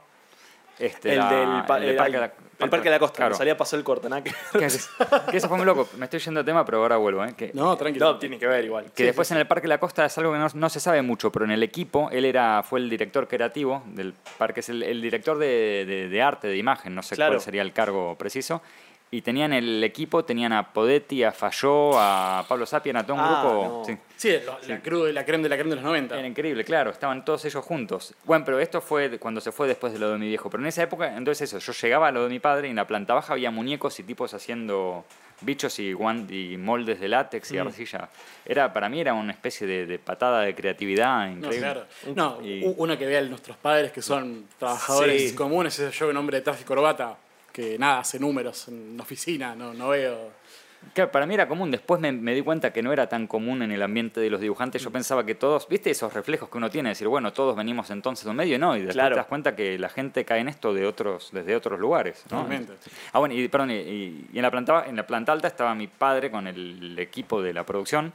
Hmm. Que este, eso, había mucha revista Fierro, revista Heavy Metal de esa época, póster del corto, del corto maltés. Este, Era todo un caldo de cultivo, digamos, de la creatividad. O sea, yo lo pienso más que nada, más allá de la narrativa visual, digo, por lo que vos decías antes, la gente que estaba en planta baja. Los tipos no se dedicaban exclusivamente a la animación, a la historieta, pero estaban todo el tiempo creando personajes, laburando con medios, gra- medios visuales. Era como que estás ahí, y como vos decías, una patada de creatividad, o sea, un- a la fuerza Sí, encima. inf- influencia, es constante Total, influencia, total. bombardeo de información que, Claro, te forman de cierta manera. Me pasó nada que ver, ¿no? Pero me pasó. El otro día escuché que. Yo sabía que el hijo de Claudio Paul Canigia es este. Sí, es pintor. es pintor. El, Ahí va. El, que no es ni Alexander ni. Sí, el talentoso. El talento- eso, El que nadie conoce porque es talentoso. Bueno, y ese, el otro día lo escuché al Diego diciendo como que le decía, que le, Diego le contaba, y, viste que Cani tiene un hijo pintor, y decía, sí, yo siempre que lo veo, no me sale la voz de, de Maradona, viste, decía, qué garrón el pibe ese lo que te salió, claro, viste, decís, en otros, ahí me cayó la ficha un poco, en, ese, en otros Claro. ambientes eso era un garrón, viste, para mí era algo que era el, el Claro. sumum, era lo sí, sí, máximo. sí, el, el lápiz. Sí, Claro, para mí es la única Claro, posibilidad. el garrón de tu hijo sería si vos fueras contador. Sí, sí, jugador de fútbol. Eh, y ahora quiero hacer un salto brutal, digo. La anécdota más conocida tuya, que es fantástica, es vos fuiste a Angulema a buscar laburo, en el año 2003, 2004, y te contactaron con un argentino, sea, me dijiste que cerca, que era Carlos Trillo. Al margen de, de ese impacto, debe ser peor, peor en un buen sentido, de ser el impacto gigante es de estar con un tipo que ya en el 2003 era lo más parecido a Dios en cuanto a guionistas argentinos, ¿no? Era un grosso. No, no te tocó con un, con un bichi, te tocó con Carlos Trillo. Sí, yo, yo fue increíble que no, no, no había concebido la posibilidad. Para mí, eh, además, viste, sí, bueno, es lógico, es lógico en el sentido, si voy a buscar laburo, soy argentino, en una editorial que publican a, a Trillo, que es argentino, y yo iba a buscar un guionista, no era tan, tan eh, ridículo que mi meta sea Claro. que me contacten, pero no había concebido la posibilidad, en serio, no, no lo digo de, como una falsa modestia. O, No, pero yo creo que debe ser como hasta tragicómico decir, tipo, che, bueno, tu nuevo colaborador vi a la vuelta de tu casa, te fuiste.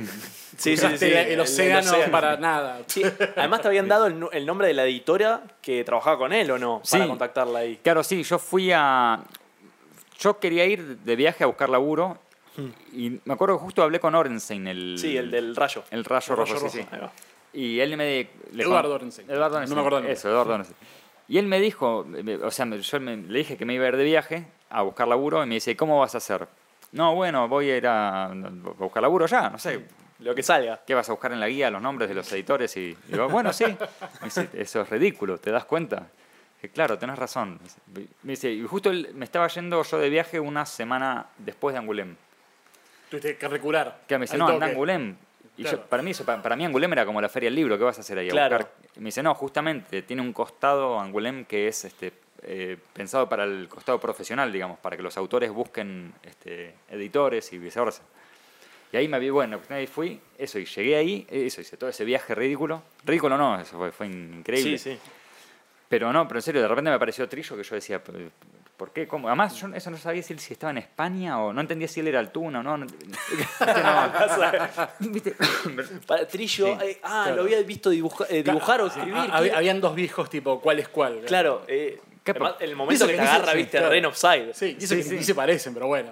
Total, pero es total, como, total. claro. Es bueno. más ridículo, claro, hoy en día está todo mucho más conectado y... Que es más fácil verle la cara al tipo decís. Claro, "Ah, no había Google en esa época, no. Además, los libros que yo tenía Trillo eran de norma, por eso más un poco me, Claro. me, me mareé, digamos. Y en esa época no existían las reediciones de Loco Chávez, y eran los 90, era, terminaban los 90, era el 2003. No había ediciones nacionales de Trillo desde hacía un montón. Entonces Claro. no se entendía bien, ¿no? Cómo es la... No sé, se me mezcló. Yo no, no lo tenía tan claro. Como que Trillo tenía más identidad en las editoriales españolas que, que- que lo que era acá, digo. No, Claro. no por no una crítica, no digo, era lo que No, No, pasaba. no, sí, o sea, vos pensás que Trillo, nunca, la verdad no me acuerdo si era la Scorpio, no, sí, la Scorpio, la Scorpio que era italiana. Sí. O sea, Trillo, lo que se publica acá se publicaba ya capaz antes y así estaba la impronta de... Que además, Ni hablar, perdón, material Trillo que Sí. acá no se consigue. Sí. Y no se consigue ningún, no, no, no, no es que te busque una Scorpio, es, no se editó en español en ningún momento. No, y el otro también me pasó muy raro con Trillo, es que Trillo yo lo conocía de cara Hmm. por las caricaturas que le habían hecho. Ah, es algo muy raro, porque a Franchella te pasa que lo conoces de fotos y de videos y de películas, y si un día en la calle te lo encontrás de casualidad, decís, uy, mira, este es el de las fotos, es el Franchella. Claro, claro. claro, vos tenías una huella.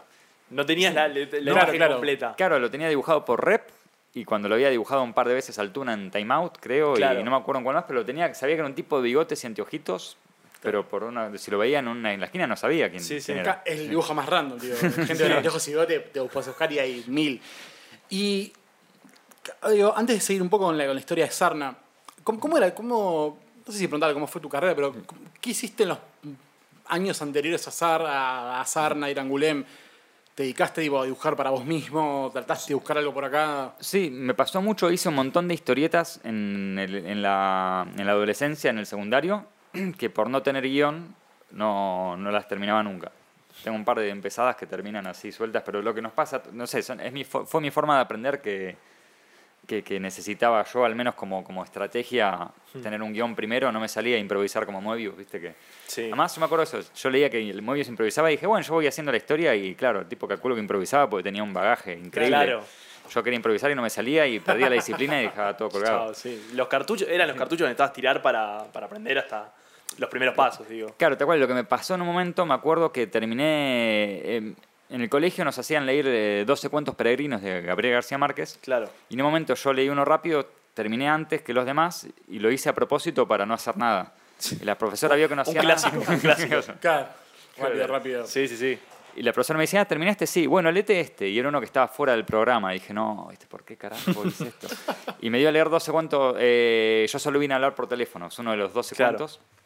Y me enganché, me encantó. Y dije, esta es una historieta. Dije, ahí vi una historieta. Mirá. Entonces me puse a dibujarlo. Y bueno, y ahí eso, tenía el guion. Ya como que le hice un guion, pues ya sabía Claro. dónde iba. Fue una adaptación. Y esa sí, la, la empecé, me enganché y la empecé en el, en a final de cuarto año. Mirá. Y la seguí en quinto año y la terminé, creo, al- apenas terminé el secundario la terminé. Esa fue la que en un momento hubo un contacto con la, con la gente de García Márquez. Ese, sí. ¿Es esa? Es Ah, la que claro. después se publicó en Sigilo, un libro... En Sigilo, claro. Ese, sí, ahí se publicó esa. Pero e- esa historieta fue la que yo después llevé... e- Esa fue mi material de presentación en Angulem. Claro. Cuando yo fui a... Cuando enganché Sarna fue porque llevé y dije, hago esto y quiero publicarlo. Que lo que pasó que fue imposible porque tenía... este Estaba basada en un cuento de Gabriel García Márquez y Gabriel García Márquez eh, había cedido la- los derechos para... La película. La película, que a él no le gustó, parece. La, la de. ¿Cómo se llama? soledad. No, Crónica de una muerte anunciada. Anunciada. Ah, mira. Ahí va. Y después de eso, como que se negó a que le adapten. sí. Lo que habrá sido eso. Se volvió inexpugnable. Bueno, así que A eso. lo Moore. claro, y no- nos volvimos locos intentando dar con. Porque la, la representante es Carmen Balcells, que Mm. está a la vuelta, este, parece que, está como ahora, que no sé si se mudaron, pero estaba eh, al lado, lindando, era la vecina del representante de Shavelson, Claro. que es el representante de, de Santis. Claro. Ah, Ah, todo- sí. todo tiene que ver con Todo todo. quedaba en el Sí. barrio, sí, además, eh, haciendo así, siendo un poco más cholulos, el mambo es que ese representante Shavelson en esa época yo no trabajaba con De Santis, no, no Mm, lo conocía. claro. Pero ese representante es, era amigo del exnovio de mi madre, del novio de mi madre en ese entonces, que el novio de mi madre en ese entonces era Carlos Gaveta, que es el que a Milei en el programa de Intratables le decía, te voy a romper esa nariz respingadita que tenés. No. Ah, bueno, un dato curioso, divertido. Me encanta el mapa de, Claro. de relaciones. ¿no? Hom- No, hombre bueno. de bien. Claro, bueno, pero la cuestión es que Carmen Balcells parece la- es una gorda que no quiere saber nada y la llamamos, le mandamos mail, le pedí a Shavelson, lo llamé al Shavelson sin conocerlo, pidiéndole si le Claro. metías el gancho, que me dice, no, no te van a dar bola. No sé. Bueno, así que ahora hay que esperar 70 años a que se murió Gabriel. Claro, hay que- Claro, que ahí sea sí, los derechos, 60 sí, años sí, para sí. publicarlo. Bueno, tus herederos tendrán que hacerlo. Y hablando de Angulem, ¿no? Y esta primera experiencia, que fue como, no solo aprendiste, como que fuiste a un, a un evento distinto de historietas, como salvando la distancia, ¿no? Como puede ser Crack Mamoon, que también tiene su parte editorial o para profesionales, sino que también fue tu primera vez como para venderte. Yo te quería preguntar cómo es tu relación, a- eh, cómo fue evolucionando con Angulem a través de los años, si fuiste otra vez a repetir la experiencia de venderte o de charlar con editores y eso, y cómo es tu experiencia hoy con los distintos festivales, si te gustaría ir a otro festival a vivir la, la experiencia esta de venderte quizás. Claro, a mí lo que me pasó, creo que por suerte, fue ese festival, creo que, no sé si fue el único, el único, perdón, el último más o menos, en el que era más o menos eh, posible eso, que uno tenía que llegar y, y sacar turno enseguida. Claro. Porque en las editoriales para mostrar los laburos. Había de todo, había editoriales enormes, que había unas colas de gente con Sí, carpetas claro. bajo el brazo. Interminable. Y otras que era una editorial que era un puestito como los de acá de la Feria del Libro. Es, lo- es muy de facha la Feria, Angulem es muy parecida en ese sentido a la Feria del Libro de acá. Stands Claro. por todos Que lados. al tener los stands más grandes de las editoriales más pulentas, que son los que se diseñan su propio stand, y después tenés los cubículos que Sí. alquilás y Claro. vos pones en, ya te dan las, digamos, la, Sí, la medida para que cuadrado. te pongas y listo. Claro. Claro, exactamente. Entonces, había de todo. Entonces, había de la misma forma que en la Feria del Libro, si vas a Alfaguara no hay nadie, y seguramente si vas a las del costado te atiende el mismo editor, que es el que está atendiendo el stand, o es la. O es la, el, El- el- el un de abajo, empleado, sí. sí. alguien que está, pero ya están ahí, son amigos, ¿viste? Como que si querés llegar al editor de una editorial de esas chiquititas, llegás. Claro. es lo mismo. Acá llegabas y de repente era un lugar que tenías que hacer una cola enorme, y otras que llegabas y estaba el editor en la caja y le decías, Hmm. disculpa, ¿querés ver lo mío? Que sabías que esos obviamente seguramente se interesen si era compatible, si veías que era tu onda Claro. y te iban a pagar mucho menos. Pero bueno, el- Pero bueno, sí. bueno, y Claro. la cuestión que, sí, per- perdón, ¿eh? Ahí para... No, no, No, perfecto, sí. perfecto, perfecto. No, ¿qué, qué iba a decir con eso? Iba a decir una cosa que era in- in- interesante. Te había Ah, no, de- por sí, Lo de la relación claro, con Angulem. Que después, al siguiente fuimos después, yo volví a ir en el 2006, que me acuerdo que ahí fui... Y esto fue en el 2003, 2004. 2003, Ahí sí. va. A Esos tres años después me acuerdo que yo llegué y ya había que sacar turno por internet.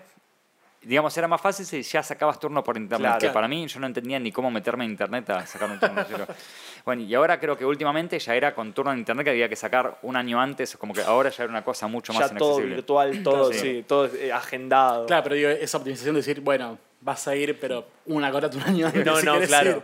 Pero después a mí lo que me pasó que, claro, después lo- el resto de los contactos con editores, ahora sí respondiendo todo esto, todo esto para responder a la pregunta, eh, después se fue dando con, en, en eventos eh, a nivel social. Por ejemplo, una vez, bueno, una vez me pasó que acá en, en Tecnópolis, cuando Sí, claro, hicieron Comicópolis, Comicópolis, ahí va. trajeron un par y ahí conocí a, a un par. Después también en Crack Bam Boom, también conocí a otro par.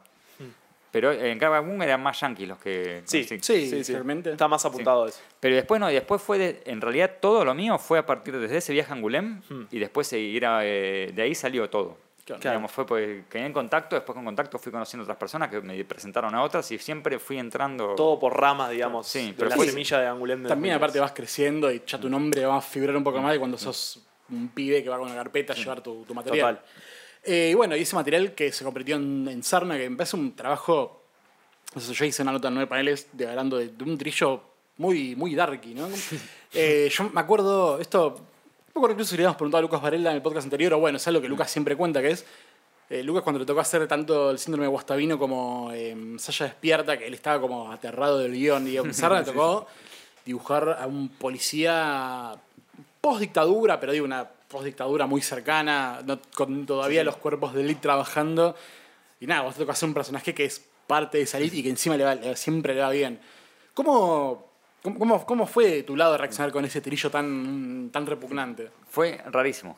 no sé, fue rarísimo, porque por un lado yo, no sé si por un... Por, Viste que uno se las ingenia para ver a las otras personas más allá de, de los guiones o no, en la vida real pasa que uno ve a la, una- a la otra persona desde el punto de vista de uno y desde el punto de vista que uno le conviene. Sí. Sí, de claro. repente, viste, puedes ver a una, te limitas a ver a la otra persona. Bueno, y cuando yo lo dije, ah, algo con Trillo, me acordé de las puertitas del señor López, lo asocié con ese costado de Trillo. Viste que Trillo era muy polifacético y Sí, sí. Sí. como que tenía muchas. Sí, como te metió una obra erótica, te metió un policial, como te metió un policial, tenía Sí. con Enrique Brecha y muchas historias, bueno, Valor Mayor, eh, Los Peregrinos de las Estrellas. Sí, un tipo que hizo de todo.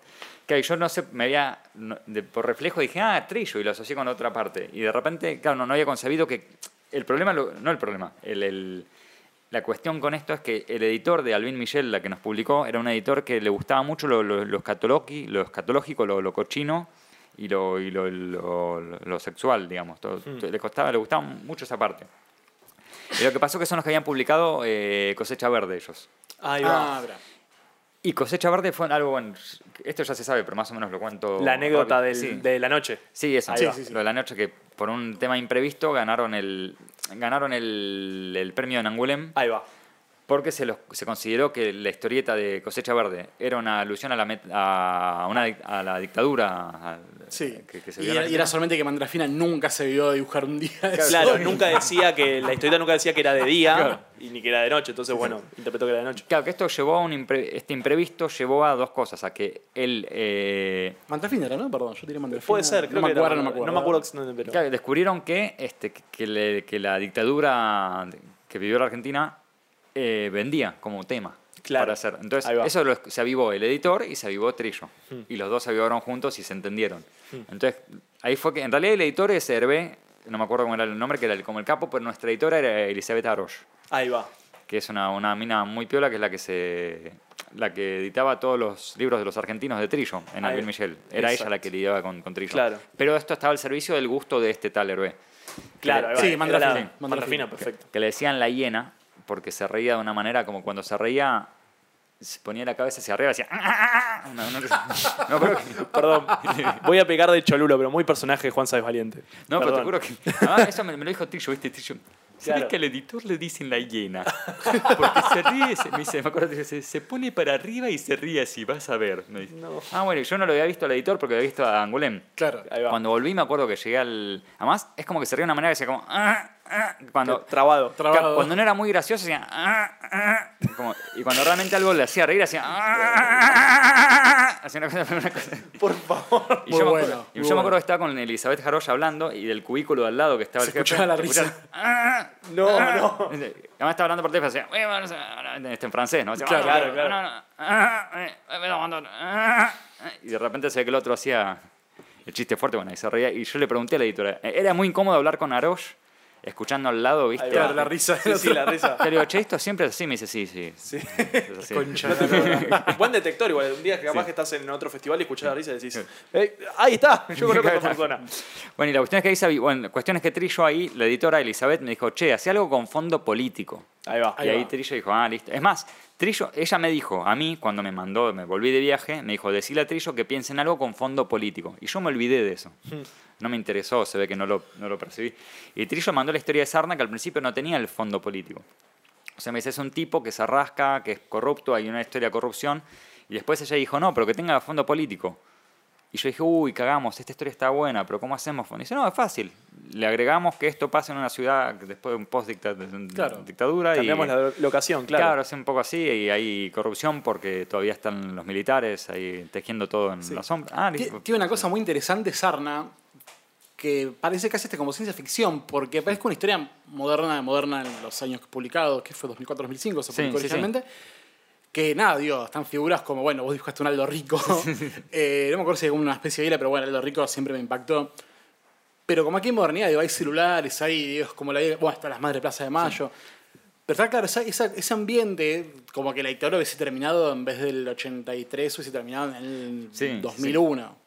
Sí, es, impactante. Que eso, es- eso era lo bueno, como no era Buenos Aires puntualmente, teníamos esas licencias que podíamos tomar ciertos márgenes, pero además es verdad, es muy interesante que Trillo yo siempre lo había asociado a unas historias más como cosecha verde, cosas así más, este, más como atemporales o más clásicas. Claro. Y en esta historia este, era completamente actual, digamos. Hab- Había recursos como esos celulares, ese tipo de cosas, que es difícil para un guionista que haga algo tan clásico tener un recurso Claro, así tan... Sí, de tanta trayectoria además. Bueno, pero eso eran los talentos de Trillo, viste, que se- Claro. se, se adaptaba todo el tiempo. Y vos, Sí. en, en tu proceso creativo con la obra, y estamos hablando de un trillo también que nos decía Lucas Varela en la entrevista, que estaba con mil proyectos, una época en la que estaba escribi- eh, escribía para un montón de editoriales Sí. europeas. Sí, teniendo en cuenta que también digo, se murió a los pocos años Sí. y quedaron bocha de cosas a medio cero. Total, total. Sí, estaba, estaba la de Meglia, Redstone, una que est- estaban empezando una especie de, de- de empresa nueva, como una especie de nuevo Mirá. Silver Six, y se murieron los dos, ¿viste? Pero Claro. pues estaban iniciando una especie de... Sí, como un renacer de. sí, sí, pues estaban época. haciendo el capítulo 1 de algo que ya estaba en Meglia, como diciendo, bueno, hacemos el 1, cuando le va bien, metemos más gente a laburar, estaban como empezando a hacer de vuelta un estudio enorme y... Mirá. Sí, O sea, ya sí. Carlitos Meglia murió primero y después Sí. el pobre Trillo, sí. Y lo que te quería preguntar Sí, es, perdón. ¿tuviste que te tiró muchas correcciones, Trillo, a la hora de, de los dibujos? Che, fíjate de hacer esto, ¿te sentiste un poco capaz como eh, restringido? Capaz que es una, es una palabra medio peyorativa, pero no lo quiero poner así. Pero digo, con respecto Sí. al, al ida y vuelta. Sí, lo que, hubo unas cosas, pero era muy bueno que lo que Trillo tenía es que Trillo sabía muy bien qué quería cada mercado Ahí y cómo adaptarse a eso. Claro. Entonces, me acuerdo que Trillo me dijo, los franceses, cuando sos nuevo, tenés que hacer muchos cuadritos y contar de lejos. Contar de lejos el o famoso. sea, sí. siempre los personajes enteros. Y mucho cuadrito por página. Cuando sos más, más grosso, después te permiten hacer menos cuadrito por página. Ahí Pero va. ahora que vos eh, tenés que hacer debajo, mete todo contado. Me, me advirtió eso. Y yo empecé a dibujar y claro, uno no se da cuenta, pero como argentino uno tiene el estilo argentino inculcado que viene muy de lo, de lo tano. Y lo tano cuenta más de cerca. Sí, claro. Columba, todo ese tipo de... de- Sí, sí, de- de- lo- de estos historietas. cuadros son como muy cerrados, los planos. Sí, claro sí. que es más como Yankee, Milton Caniff, hay como una influencia toda esa, toda esa escuela, por más que no nos demos cuenta que la tenemos. Sí, muy Golden Age, toda esa cosa de La escuela mucho, clásica, mucho claro. texto, eh, imagen acotada, no digo plano, primeros planos de caras, diálogo. Eso, tal cual. Y que uno tiene ese- ese reflejo de hacer eso, entonces acá dijo, guarda que los europeos tienen otra cosa. Entonces yo empecé a dibujar y me acuerdo que Trillo una vez me, me llamó y me dice, che, guarda, estás contando muy de cerca. Ahí va. Ah, bueno, bueno. Y después al rato me manda unas páginas nuevas, pero él me mandaba de, de a páginas, ¿no? Me dice, Sarna se rasca el tobillo. Entonces me acuerdo que empezó a mandarme como cosas a propósito en el guion. Claro, para que vos tenés ingenios para que no hagas un Sí. primer plano del tobillo. Claro, tenía que, además, Exactamente. tobillo tenía que contarlo, mostrarlo entero. Sí, ¿viste? sí, lo, lo primero que te imaginas es una figura así, es con el raj raj y nada Sí. más. O sea, Claro, oh, claro, ves un primer plano del pie y la mano. Claro, Claro, pero uno claro. Trillo hacía cosas a propósito, o sea, ponerle Sarna se rasca el tobillo y el otro busca un fichero en el fondo, como que tenías que inevitable, ponía tanta información que inevitablemente te, te obligaba a contarlo de lejos. claro. Ponía como un montón de cosas y de repente, claro, decís, no te da el ángulo para contarlo cerrado, sí o sí. Puta madre, viejo. Y al rato me acuerdo, después de publicado, como además, es- eso es una cosa que me arrepiento yo, que Trillo está más acostumbrado que en ese ping-pong que él propone con el dibujante, el dibujante también intervenga y, y sea activo, digamos, en el sentido que Claro. también proponga cosas y lo vayan enriqueciendo juntos, desde Claro. las dos partes. Y yo era muy tímido porque era Trillo, ¿viste? No me animaba. Total, total. Difícil, claro. Claro, me- siempre como que obedecía a hacer todo y después no me di cuenta que, claro, que él con, después me, me, me avivé que con Varela, con Túnica, él discutía cosas, ellos le proponían y era una especie de diálogo que enriquecía más el, el- el proyecto final. Bueno, y al final cuando se terminó Sarna a los dos, tres años, le pregunté un día, ¿vos lo de que se rascaba el, tabillo, el tobillo, se lo pusiste para que yo lo cuente más de, de lejos? Me dice, claro, obvio.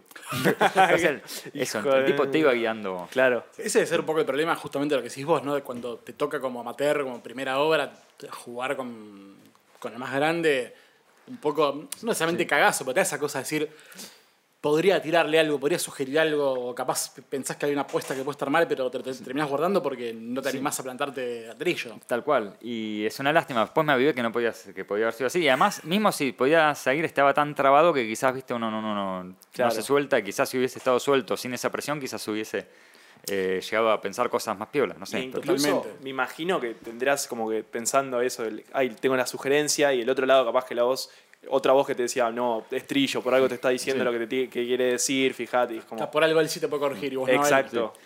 Pero, claro, sí, eh, es, está es el show ahí, el super show. Sí, ¿no? el- Pero, pero más allá de eso, digo, es, eh, lo que tenía Trillo de Piola es que es un, ti- era un, siempre fue un tipo, viste, recontra laburante Hmm. y como que de entrada cuando nos prepararon, nos, nos propusieron a nosotros el laburo, como que él tomó las riendas y yo me lo acepté, y no solo lo acepté, sino que lo agradecí porque yo estaba medio, Obvio. Medio verde, ¿viste? En bola, no entendía nada. y- Claro, qué mejor manera de empezar con eso, lo sí. más grande. Sí, entonces fue- eso estuvo buenísimo. No, y en ese sentido siempre nos cuidó mucho a todos y era un gran generador de laburo, ¿viste?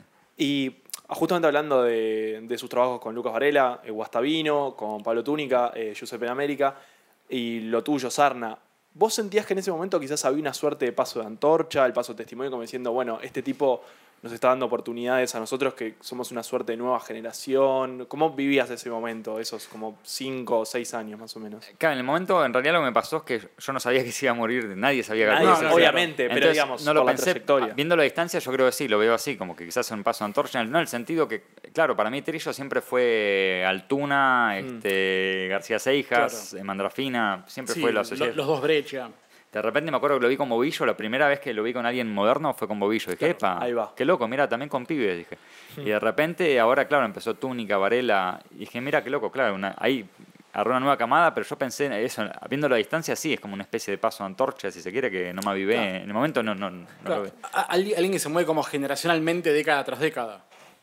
Sí, sí, totalmente, claro que no, no se estanca. Ah, no, y- Claro. sí, no, pero sí, sí. No, no, digo, y justamente lo que vos decías da el, da el pie de que decíamos que Trillo era no solo laburador, sino que inquieto, ¿no? Porque esto de buscar gente nueva, gente de piola, también Sí. Gato Fernández, digamos, que de- recuerdo como otra colaboradora, digo, además de que enseñaba, ¿no? Porque eso también le daba la conexión. Digo, siempre denotó de alguien que estaba siempre en movimiento, siempre buscando capaz nuevas voces que contaran sus guiones, pero de formas distintas. Y una cosa muy interesante también que tenía Trillo en ese sentido, me acuerdo cuando eh, lo visitaba yo en la oficina de Olivos, me dice, mira, y me empezaba a mostrar libros, y me mostraba libros de rarezas que compraba, o sea, de historietas raras. O sea, como lector también él investigaba y no se limitaba a, a personas con dibujo realista, de repente compraba cosas... Este, Nada que ver. nada que ver. Entonces era como muy abierto a mamar de todos lados. Y en ese sentido entonces era muy rico eso, que e- esa inquietud que él tenía no solamente eran sus estilos, esa búsqueda también en autores jóvenes, sino- que era también en, en la búsqueda de lo que él leía también. digamos, Claro, era claro. En todos lados. Y hoy en día ya Gato Fernández ya está consagrada, nosotros también, Túnica, yo, digamos, ya Sí, estamos sí, más total. instalados. Pero en ese entonces agarrarle a Gato Fernández, agarrarme a mí, agarrarlo a Túnica, agarrarlo a Varela, eran cosas que él hizo hurgando, metiéndose en... Y arriesgándose. permite- Eso es, para mí eso es poner el... No, a ver, no, no por algo malo, sino por diciendo apostar por alguien, por una persona nueva. Sí, siempre es un riesgo porque es un gente- gesto muy grande, digo. Claro. También que, por ejemplo, bueno, capaz Lucas Varela y los Túnica tenían, no, no necesariamente un bagaje, pero bueno, tenían algún corpus de obra. Yo, Varela laburó mucho en comiqueando. Ahí va. Pero no, pero, Pero bueno, digo, está- sí. Yo me acuerdo Túnica, no es por eh, tirarme- mandarme la parte, pero No, yo, por favor. yo le dije, mandale esto que está bueno. Y me acuerdo que se lo mandó, le mandó unas páginas, pero Túnica no era nadie en ese, en ese momento. O sea, no es que tenía nada publicado. Me acuerdo que era amigo mío, yo se lo presenté. Y me dijo, ah, me gusta Túnica esto de las cosas. Bueno, veamos algo. como que Claro. dijo, ¿te parece que eso es un sí? Bueno, no sé, veremos. Y después le propuso hacer algo y lo fueron llamando. Pero él empezó con... Trillo fue el que lo, lo encaminó. Claro. Ojo, Túnica tiene un talento de la puta Sí, no, madre. es o un sea, maestro. Total. Que- Y qué lástima que lo, lo quería pensar con Giuseppe en América, que inconcluso, por la muerte Sí. de Carlos. Mm.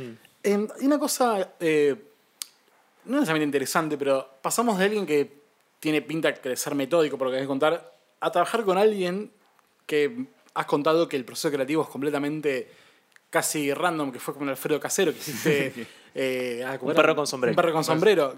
Que vos contabas que él te grababa, vos, lo- vos lo tenías que grabar y él te contaba lo que sé. Aparte, bueno, hacer una persona con una... No eran guiones, eran monólogos. Claro, aparte, no, lo que iba a decir es tipo, hacer una persona que tiene un, un nivel de improvisación, digo, cualquiera que haya visto Cha es testigo de que el tipo, los tipos hacían lo que se les salía de la cabeza al, al segundo. ¿Cómo, cómo, cómo es laburar de esa manera tan anárquica? No, fue una cosa, perdón, ¿eh? una cosa. Antes de terminar, eh, una sola cosa que me quedó pendiente antes para cerrar, para que quede. Sí, por favor. Sí, si no parece que, que quedó incoherente, pero, pero con esto me quedo tranquilo. Que este, Lucas Varela hizo el síndrome de Guastavino, que salió en Del Kurt allá. No Sí. salió con. Porque lo había pensado para Hervé, el Claro. mismo tipo. Por tema de dictadura, Claro, por eso, político. enganchó lo mismo y cosa cochina y sucia. Claro, dictadura más suciedad y Ahí cochinés, Sí, eso era sí, para cosas. Y se lo mostró y dice, no, no, Hervé odia la línea clara. dijo. Sí, sí, Herbero es algo cagando. Pero después cuando cierra Alvin Michel, Elizabeth Jarosh pasa del CUR y desde el CUR se lo pide, se acordaba que está ese proyecto y dice, acá sí, este entra. Y por eso salió en el Claro, solamente para cerrar va. eso. Listo. Sí, sí, es, ver- es verdad que. Alto moño. No, es verdad que sí, que lo, lo, contó Lucas Varela, no sé en entrevista, pero lo contó otras partes que sí. La historia no entra tan fácil a Francia. Claro, tardó, pero eso, pero porque justo había pasado eso que no, no había pensado en que la línea clara no le gustaba Exacto. Barbie, pero bueno. Eh, Entonces, ahora sí, volviendo eh, a lo de casero, no, lo casero lo que tiene muy interesante es que al contrario de Trillo, digamos, Trillo ya era un tipo que había tenido mucha trayectoria, ya cuando yo lo agarré era un momento en que estaba ya Sí, 30 años de carrera, en mínimo. la Sí, carrera, sí. ¿viste? ya estaba recontra curtido. Casero está re- estaba recontra curtido en el, en- con todo lo que es la- el ser célebre y con el proceso creativo, pero era completamente virgen en hacer guiones de historieta, que es un formato muy diferente, digamos, Sí, al claro. que había laburado. Entonces, en ese sentido, era alguien que tenía un entusiasmo nuevo. digo. Sí, sí, como un nene, digamos, Claro. descubriendo algo nuevo. Entonces estaba requete contra enganchado, como que todo lo otro él ya lo venía, ¿viste? hacía shows y ya había hecho shows y eso, pero esto era como un terreno en el que era nuevo y tenía un entusiasmo y eso era increíble, engancharlo. Nunca pensé que, Hmm. ¿viste? enganchar a alguien que esté tan, tan curtido en un terreno, pero tan... Ser tan virgen outsider. sí. claro. ¿Cómo sí, llegó sí. a vos? Eh, yo fui, pagué para ir a un evento que a lo que él hacía eran los experimentos, los caseros experimentos. sí. Que uno pagaba y si ibas ahí a, a desarrollar un proyecto, es un experimento, como él es un experimento raro ahí. Sí. que- Este entonces, hacía en San Telmo, ¿no? Si no me equivoco. Claro, este, este- los- En diferentes lugares. Este fue en San Luis. Ahí Ah, va. Ahí va, ahí va. Tuvimos que ir a San Luis en un micro y te pasó a buscar a él y estaba cinco días con el, con el tipo. Mirá. Y sí, fui con un- unos uruguayos que tienen un grupo de teatro que se llama Finoli Finoli. No, y, y lo, lo que pasó, sí, no, claro que mismo si ellos improvisaban al mismo tiempo, era una improvisación muy precisa y muchas cosas estaban recontra guionadas, eh, por más que... Mira, Claro. Porque no, no, no, no es por, por, por contradecir, ¿eh? Pero no, pero me pasó mucho... no, yo sí. lo digo, lo digo Sí. como alguien fanático que solamente puede dilucidar, digo, tanto verlo y hay cosas que capaz están actuadas y cosas que Seguramente sí, hay cosas que no sabían. tira del aire, claro. Hay cosas que obviamente ni sabían que hacían, o de repente algunas partes y otras no, pero hay muchas de esas que, y por cómo lo vi él laburar, como que él sabe, o quizás, por ejemplo, a mí me pasó que un par de veces fui a la casa de él a que haga el, a que me dé el guion, que era relatado oralmente. Claro, yo lo, grabarlo. Claro, grabarlo. Y me pasó una vez que estaba muy cansado, ponele y me dice, no, no, seguimos mañana, medio sé que estaba quedando dormido porque venía de, una gira, un quilombo, entonces, este, me acuerdo que me empezaba a contar la historia y de repente me decía, entonces este, cae la carpa sobre una fiesta de. sobre un casamiento y mató. pero cayó sobre la. no sé, sobre la, la mesa de, lo- de los dulces. Y a esa hora la gente ya se tira para lo salado, entonces por suerte no mató muchas personas. Y al otro día dice- y se durmió y el otro día se dice, no, sigamos mañana, estoy muerto. güey". Y al otro día, o al- a los cinco días iba y el tipo no se acordaba lo que me había contado. Claro. Me dice, entonces cayó sobre una fiesta de 15 y no era un casamiento, una fiesta de Claro. 15, pero la historia era la misma. Sin claro. como Claro, cambiar el ambiente. cambiar el ambiente, pero que- que- y otra vez me pasó que también, como yo eso lo publicaba en la revista Orsay, Offside, sí. había que hacer una entrega de siete páginas, por ejemplo. Mm. Y la historia de él la empecé a contar, contar, contar. Y en una parte de la historia él me contaba. Entonces, el tipo se sube a un molino y queda arriba del molino volando durante siete días. El tipo dice, uy, que estoy cagado de hambre, dice un gaucho que está subido al molino. Claro. Dice, ¿qué como acá? Y se saca del bolsillo, "Es un- tengo un moco. Dice, ¿cómo un moco? Dice, un, un moco a 5 kilómetros de altura se equivale a un buen coñac y un cigarro coiba. Entonces la verdad que después yo tenía que meter todo, toda la historia en siete páginas, no entraba y hay partes que le serruchaba. Sí, sí, mínimo son Sí. 15 viñetas todo lo que me contaron. o sea, es un quilombo. Entonces lo puse al gaucho subido al, al molino y está el gaucho subido al molino. Dice, el gaucho se subió al molino y quedó volando. El texto así, eso y listo, ya está. Y Claro. después se la muestro y se lo mostré entre que él me lo decía, yo lo dibujaba, se lo volvía a mostrar, pasaba de repente, no sé si un mes o tres semanas, un tiempo largo. Y el tipo no se acordaba que me había dicho.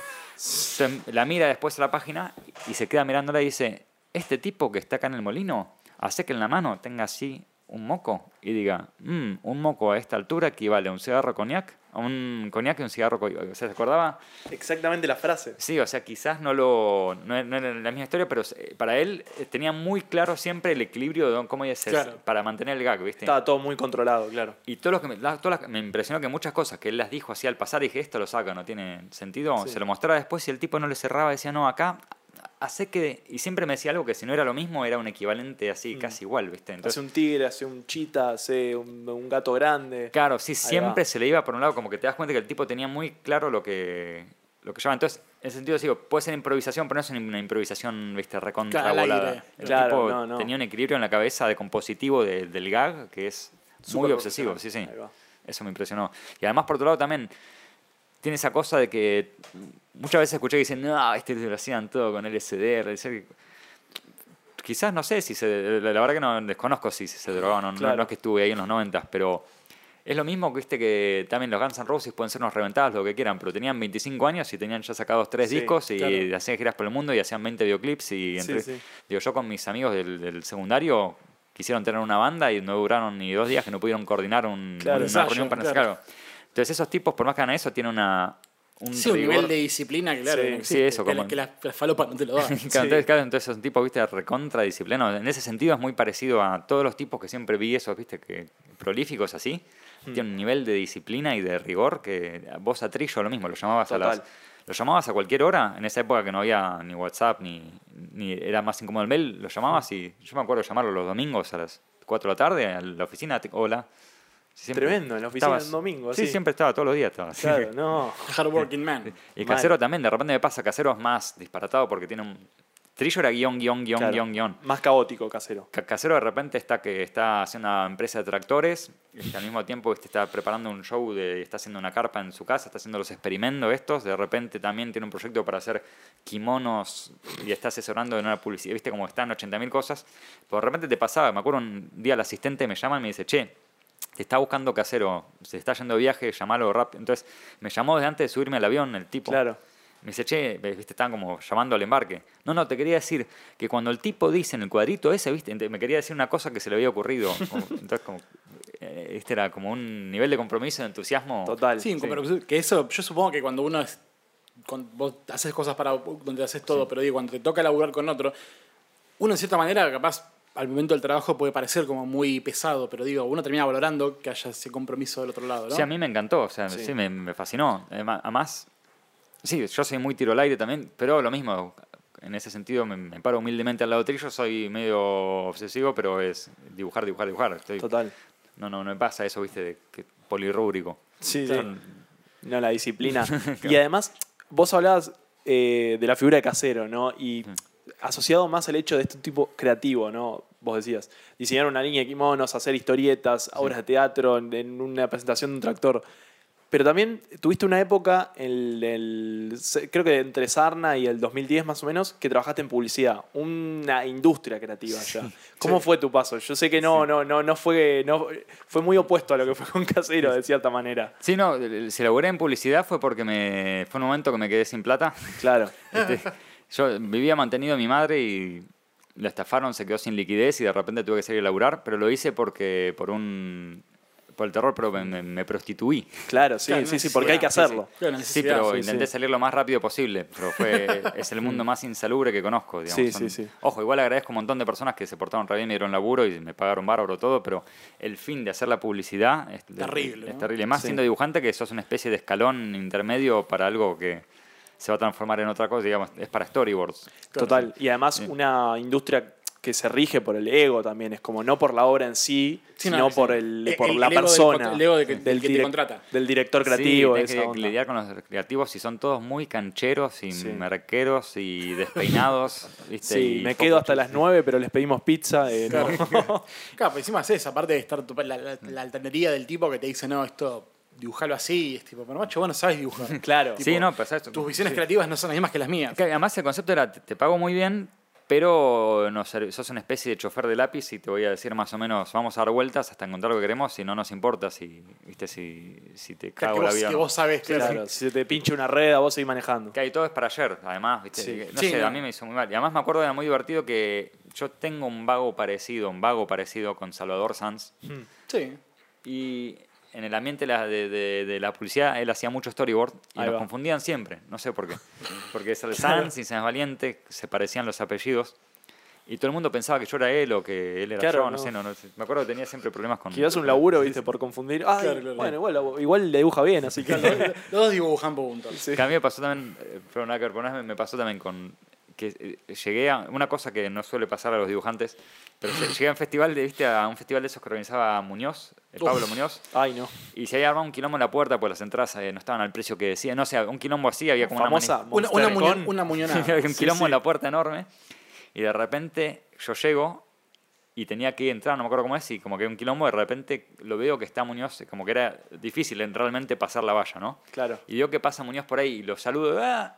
Y de repente me di cuenta que hacía eso que yo detesto que te pasa cuando estás en la discoteca haciendo cola, que viene alguno y saluda a alguno y entra y decís, ¿por qué no hace la cola? ¿Viste? Como Claro, todos son, claro, conocen la a todos. típica. Yo soy el único imbécil que paga ¿Qué acá. Claro. Sí, sí, sí.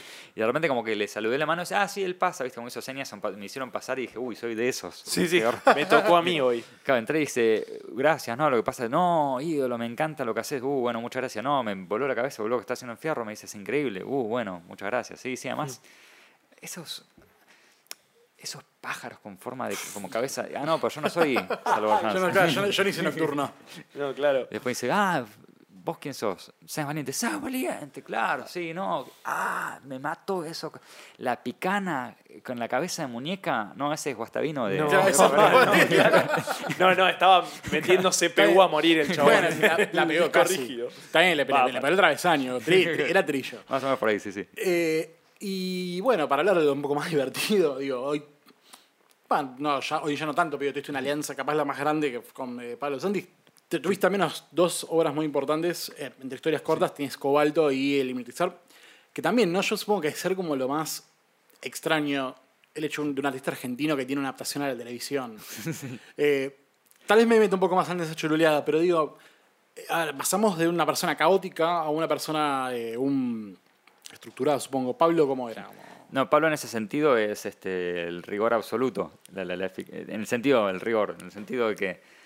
¿viste? Bueno, es muy difícil, eh, cada, cada relación con un guionista este, no tiene un límite nítido en dónde termina el guion, en dónde empieza el terreno del dibujo. Claro. A diferencia, por ejemplo, del cine o en el teatro, en el que hay que lidiar con un montón de rubros. Vos en el cine, por ejemplo, haces un guion y tiene que pasar después al que le hace el sonido, al que le hace la preproducción, al que hace eh, los efectos especiales, al vestuario, Sí, al, son- al actor. Son reglas distintas para cada equipo. Entonces está muy adaptado y está muy eh, estricto en qué momento pasa a ser terreno del otro departamento, digamos, ¿no? Ahí va. En cambio, en la historieta, ese, ese terreno de qué, qué es del guion y qué es del dibujo, no está, digamos, es lo que se establece entre las dos partes. Es Mientras muy que se difuso. entiendan, sí. sí, sí. A mí- al menos a mí en cada caso, este, ese límite nunca fue nítido y se fue moldeando con, con- Hmm. con el guionista, ¿no? Y hasta con Trillo, que decías que no, bueno, contalos de acá y te ponías esas barreras, Claro. pero bueno, vos emergías, tu identidad artística emergía de ciertas maneras a pesar de. Digo, a pesar, eh, como que, si no, también gracias a eh, esas Sí. direcciones que decía Trillo. Claro, tal cual. En, en cambio, en DeSantis él es un tipo que es, este, hace unos guiones que son, este, en el buen sentido, herméticos, digo, en el sentido que son impecables, son, al menos yo siempre que los leí, nunca, nunca tuve ningún problema ni nada, sino que lo leí y ya entendí perfectamente todo. Y no sé Claro. si es que entendí lo que él quería decirme, pero que me llevaba, me encarrilaba en un camino muy preciso a mí, eso seguro. Como que siempre que los leí entendí exactamente, nu- nunca tuve dudas de qué es lo que tenía que dibujar. Total, el, digamos, no sé si te habrá pasado, pero es, pasa esa, esa experiencia que vos decís, yo la puedo asociar a eh, un libro que decís, listo, perfecto, yo conecté con este autor. Quizás Claro, en los sí, guiones, sí. primer párrafo, ta, ta, ta, ah, esta historia va a ir por este lado, listo, perfecto. Y al final es así. Eso, Sí. tal cual, como que a mí yo me, me, encarrilaban un único camino de imaginación, ¿viste? Que hay cosas decía, ¿esto cómo lo hago? No, esto habría que hablarlo con él, o esta Ahí parte va, no entiendo. claro. No, esto era todo, entendía yo perfecto para dónde iba. Y la otra que me pasó también es que cuando yo los, este, me ponía a dibujarlos, él también me, siempre me daba total libertad en ese sentido. Mm, es sí. como que da completa libertad de hacer lo que uno quiera, pero es raro porque es paradójico, porque esa libertad yo ya no, no la tenía. Porque, Exacto. Claro. No, Ya porque es un guion, sí. claro. No, puede- no, no- no- Sí. no hay como un margen para irse demasiado de los, de los márgenes. Claro, pero los guiones de él, ¿viste? Porque eran así. eran Claro. Además, eh, digo, también venís preseteado por, esa, por ese primer párrafo, ese primer momento, decís, ah, la Sí. historia va a ser así. Y Claro, eso es gracias al guion, digamos. Claro, y lo que tiene muy bien, muy bueno de Santi es que es, que es un tipo que escribe, es escritor y generalmente los escritores cuando escriben guiones suelen, Visuales. Claro, suelen Sí. intentar como no, no entender muy bien y suelen intentar meter mucho texto porque tienen el, el ego, viste, de querer saber cómo- Claro. lo que tenés que saber cuando escribís un guion es que después eso se va a tirar a la basura, que eso Sí, es como un coso Claro, de la mariposa. no, es lo que importa, claro. No te viene importando. Y entonces, perdón, para hacer, no, que es, eh, que, que De Santis tiene, es increíble que todos los textos en off, que digamos es, es De Santis es alguien que sabe adaptarse perfectamente con total humildad al guion en ese sentido. Este, pasa la literatura al guion y vos, todos los bloques de texto que tiene De Santis, porque mo- mete bloque de texto, pero siempre están bien. Es, una- Claro. es como cuando en una película ves mucha voz en off, que no, no es que, ah, podrían hablar menos. No, está perfecto porque todo lo que dice siempre está, está bien. Y hace una cosa muy interesante de Santis, cómo separa siempre lo que se cuenta en la imagen con lo que está contando en el rato de voz en off. sí. Y hace unas elipsis increíbles que de repente vos decís, esto acá no le puedo ni meter ni sacar ni un cuadrito porque lo dijo en el tiempo justo. O sea, Sí, No, creo, que Cobalto, perdón, eh, creo que Cobalto tiene mucho de eso y también Sí. pensado cuando hablabas de hermetismo, ¿no? Digo, Cobalto tiene esa cosa de muy.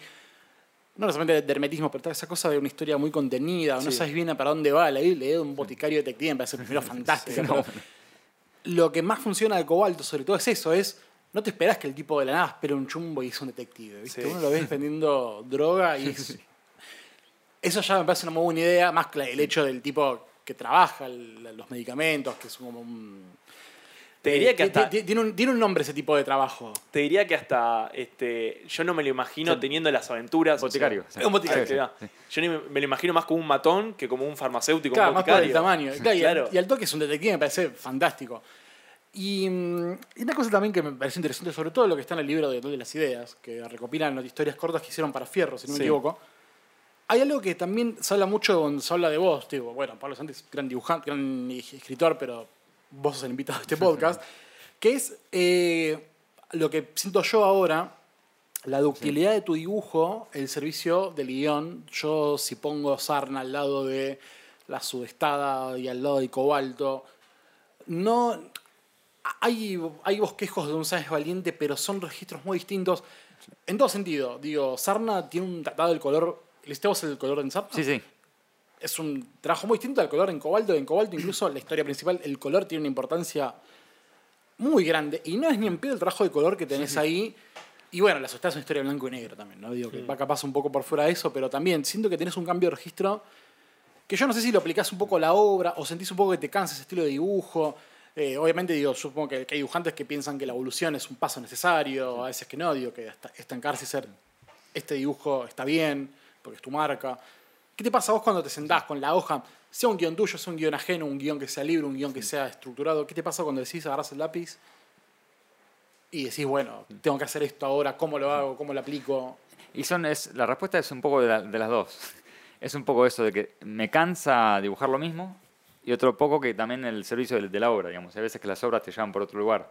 Pero, por ejemplo, en la de Cobalto de Santis me dijo, esto yo lo imaginé con un estilo como el de el, el hipnotizador, me dijo. Ahí va. Y no le hice caso yo, pero creo que... No, no es para nada, se, Para se nada. nota, se nota. Pero creo que le gustó igual, no, no, al menos no, no, se, no, no se mostró muy, muy enojado.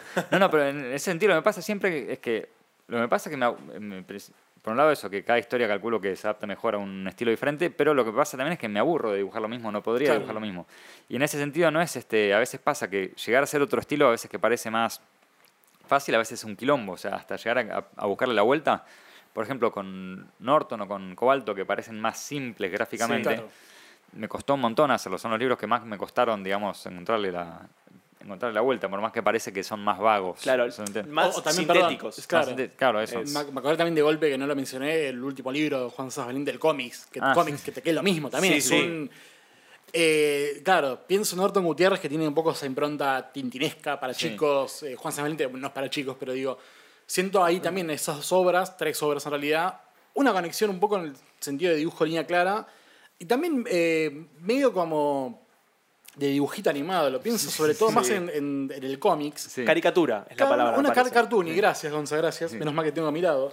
Porque yo pienso en los ojos que son dos bolitas redondas. Me hace acordar mucho a un- al primer de Mickey Mouse. Esa cosa blanco y negro, los ojos redonditos, la cara redondita. Eso lo saqué para el principio, los había hecho yo recontra cargadas las historias. el- el- había hecho unos, unas primeras este, versiones que no me salía eh, resumir mi cara. Entonces era Claro. con cejas, pupilas, todo. Claro. Y de repente, pupila no, pupilas son los dos puntitos, pero pestañas, eso, todo. Claro. Y Ed Carosia hizo un dibujo mío, y que Ed Carosia es un tipo que admiro enormemente, y, es, y me hizo mi cara cuando hizo dos puntitos la nariz así, y me sacó. Y dije, ese soy yo, claro, y le afané el dibujo que hizo de mí Y y lo, bien. Que lo publicó él en, no sé, en su Instagram, Facebook, no sé, en su, en su blog, no sé dónde, y dije, mira, acá, claro, esto, me, me salvó la vida. Yo un día hablando con él y después me dibujó y lo publicó. Claro, claro. Bueno, dije, te, dije, te lo robo, me, me robo a mí mismo. Sí, y me causa, perdón, me causa gracia Dale. hablando de la, de la síntesis. Que también un momento le dibujas a Andrés Acorsi y lo mismo. Son, son tres líneas redondas y es igual. Es, hijo Esa no de la puta, tenía, hijo de puta. Es idéntico. Sí. Pero Perdón, Gonzalo. Ah, sí, sí. Ah, sí, sí. No, no, no, que, que cuando entré en ese ritmo después descubrí que, pues, no sé, me salió, le enganché la cancha en hacer ping, pum, ping y que quede, pero, pero igual me, me cuesta eso, ¿eh? Digo, sí. No, digo, me- no es que lo hice tan, está corto, No, no, hasta no, lograr, sí, la sí. síntesis yo me, me iba a imaginar aparte vos no sos una persona sintética. Si vos, al margen de esto, digo, vos- uno si te ve en Sarna o en la subestada, son dibujos muy cargados. A mí lo que me encanta de la subestada, que ya hablaremos un poco del libro en sí, lo que me encanta de la subestada es, en el detalle es tan grande que digo, está hasta en los carteles, es como si viera una fotografía, un, Sí. un daguerrotipo, para hablar algo más cercano al estilo. Es, Veo las calles y yo estoy seguro que si meto un Google Street View o si voy a la calle voy que dibujaste, estoy seguro que va a ser igual. Permitime disentir, yo creo que el nivel de detalle para mí no está sobrecargado, sino que es justo. Hay algo que pasa, voy a hacer... No, mi- cuando hablo sobrecargado, perdón, es en comparación a si ves Norton Gutiérrez, más Juan Sábado Valiente del Ahí cómics. en comparación. Ahí es una, hay una sobrecarga, entre comillas. Ahí obviamente. va. Me parece que, y acá viene la referencia al mundo del manga obligatoria mía, que es, hay algo que es muy difícil para mí, por lo que entiendo ¿no? del dibujo, yo no soy dibujante, pero de, de- de leer y de, de charlar con otros, o de observar, es que es esa síntesis y es como dejarle el- al, al lector completar la imagen. Sí. Eh, Akira Toriyama, la evolución del dibujo, al principio se veía más, pero después como que logró mezclar lo fuerte, lo gigante de los personajes de Dragon Ball Z con la simplicidad de Dragon Ball. Y ahora lo ves dibujar y es así, es mucho más...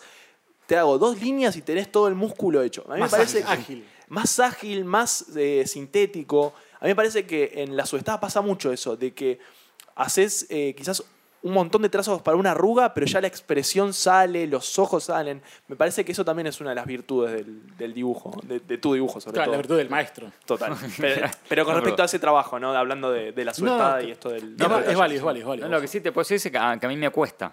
No, en el sentido- Total, total, total. No sé, eso calculo que un poco se nota en todos. Hay una, algo en patrón en todos que no se nota mucho el placer.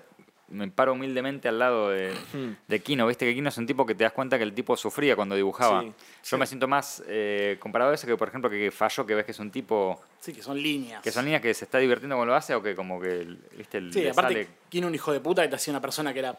Son palitos y redondos y de repente hay una página que es una conocida que es una biblioteca gigante. Sí. sí, sí, sí. ¿Y ahora qué hago con esto? Claro.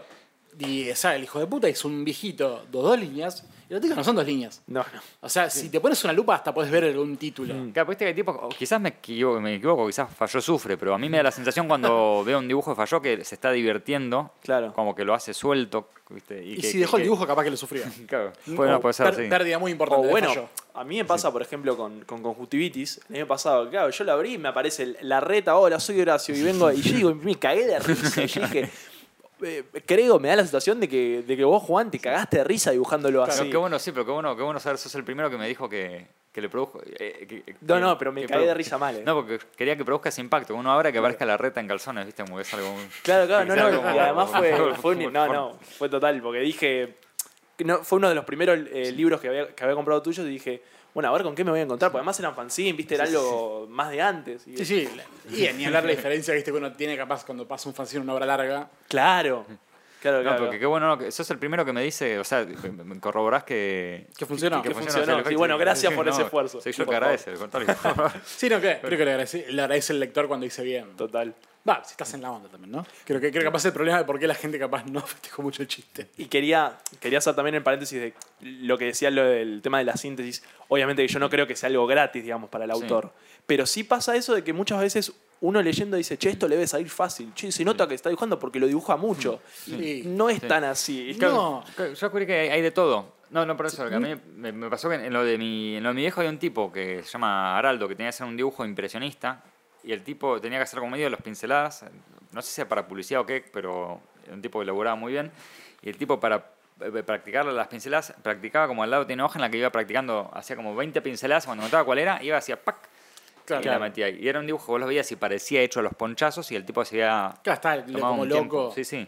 Bueno, igual, digo, también como contra- contradiciendo tu teoría, lo he visto al Catena dibujando una Vic y le pone Claro. un amor igual, que es este hijo de puta, dibujó en 20 minutos Sí, sí. a un personaje cualquiera de la DC Comics con una Vic y tiene el mismo nivel de detalle que sus libros. Claro, es un dibujo de catena, o sea. Claro, hicimos una catena. Digo, Nada más de cosas también a mí me, a mí me pasa, no sé si es porque estoy con vicio con la computadora y viste que, que, que yo necesito dibujar y deshacer y borrar. Cuando yo dibujo a mano, yo dibujo todo en la compu, pero cuando tengo que hacer un dibujo a mano, tengo la- uso más la goma que el lápiz, en el sentido Mm. Claro. viste, que, no, que no llevo. Y de repente yo me acuerdo en eso, viéndolo a Ed Carosi, de repente me dice, no, pero soltate. Y el tipo dibuja sin goma, sin lápiz, ¿viste? lo va llevando. Qué yo no, yo no puedo hacer eso. Claro. No, no sé cómo. Lo mismo también Pablo Túnica también dibuja. Claro. hay Claro, toma, toma uno y es lo que hay. Sí, y, y arriba la tinta y arriba todo. Bueno, eso, No a sé. ver qué pasó. Yo no sé cómo hacen en Claro, serio. son- quiso, claro. Sí, sí. Una hora antes estuvo dibujando a lo loco en una mesa y dijo, listo. Bueno, los mangakas que le piden el, el storyboard y los Sí, tipos bueno, de- durmiendo sí. tres horas por día y, y le sale, es una sí. obra de arte. Sí, sí, no. Sí, bueno, eso también, viste, es el ponchazo del laburo, Sí, el sí, laburo. Total. Eh, pero bueno, nada, quería hablar un poco de eso, del tema de, de- de estilo de, tus estilos de dibujo, tus distintas Sí. caras. Eh, claro, porque digo, hablamos un poco, Gonza tiró algo muy interesante, eso que el- el- lo que le puede costar a un dibujante elaborar. Sí. Eh, pero bueno, también está justamente la parte esa del goce, poder divertirte con eso. Supongo que también debe ser divertido por decir, a esta historia le, le- le iría mejor este otro estilo u otro, porque bueno, Norton Gutiérrez no funcionaría tal vez con un dibujo a la subestada. Y capaz la subestada podría funcionar con ese estilo más línea clara, pero es un riesgo justamente. Sí. No, en ese sentido sí, sí, es el. Yo lo que hago cada vez que hago una historia, lo- el- igual justo Norton Gutiérrez y la subestada son los menos locos. En el- Norton Gutiérrez es eso, línea clara y la subestada es como el hipnotizador, pero más realista, digamos. No, no, no me jugué mucho.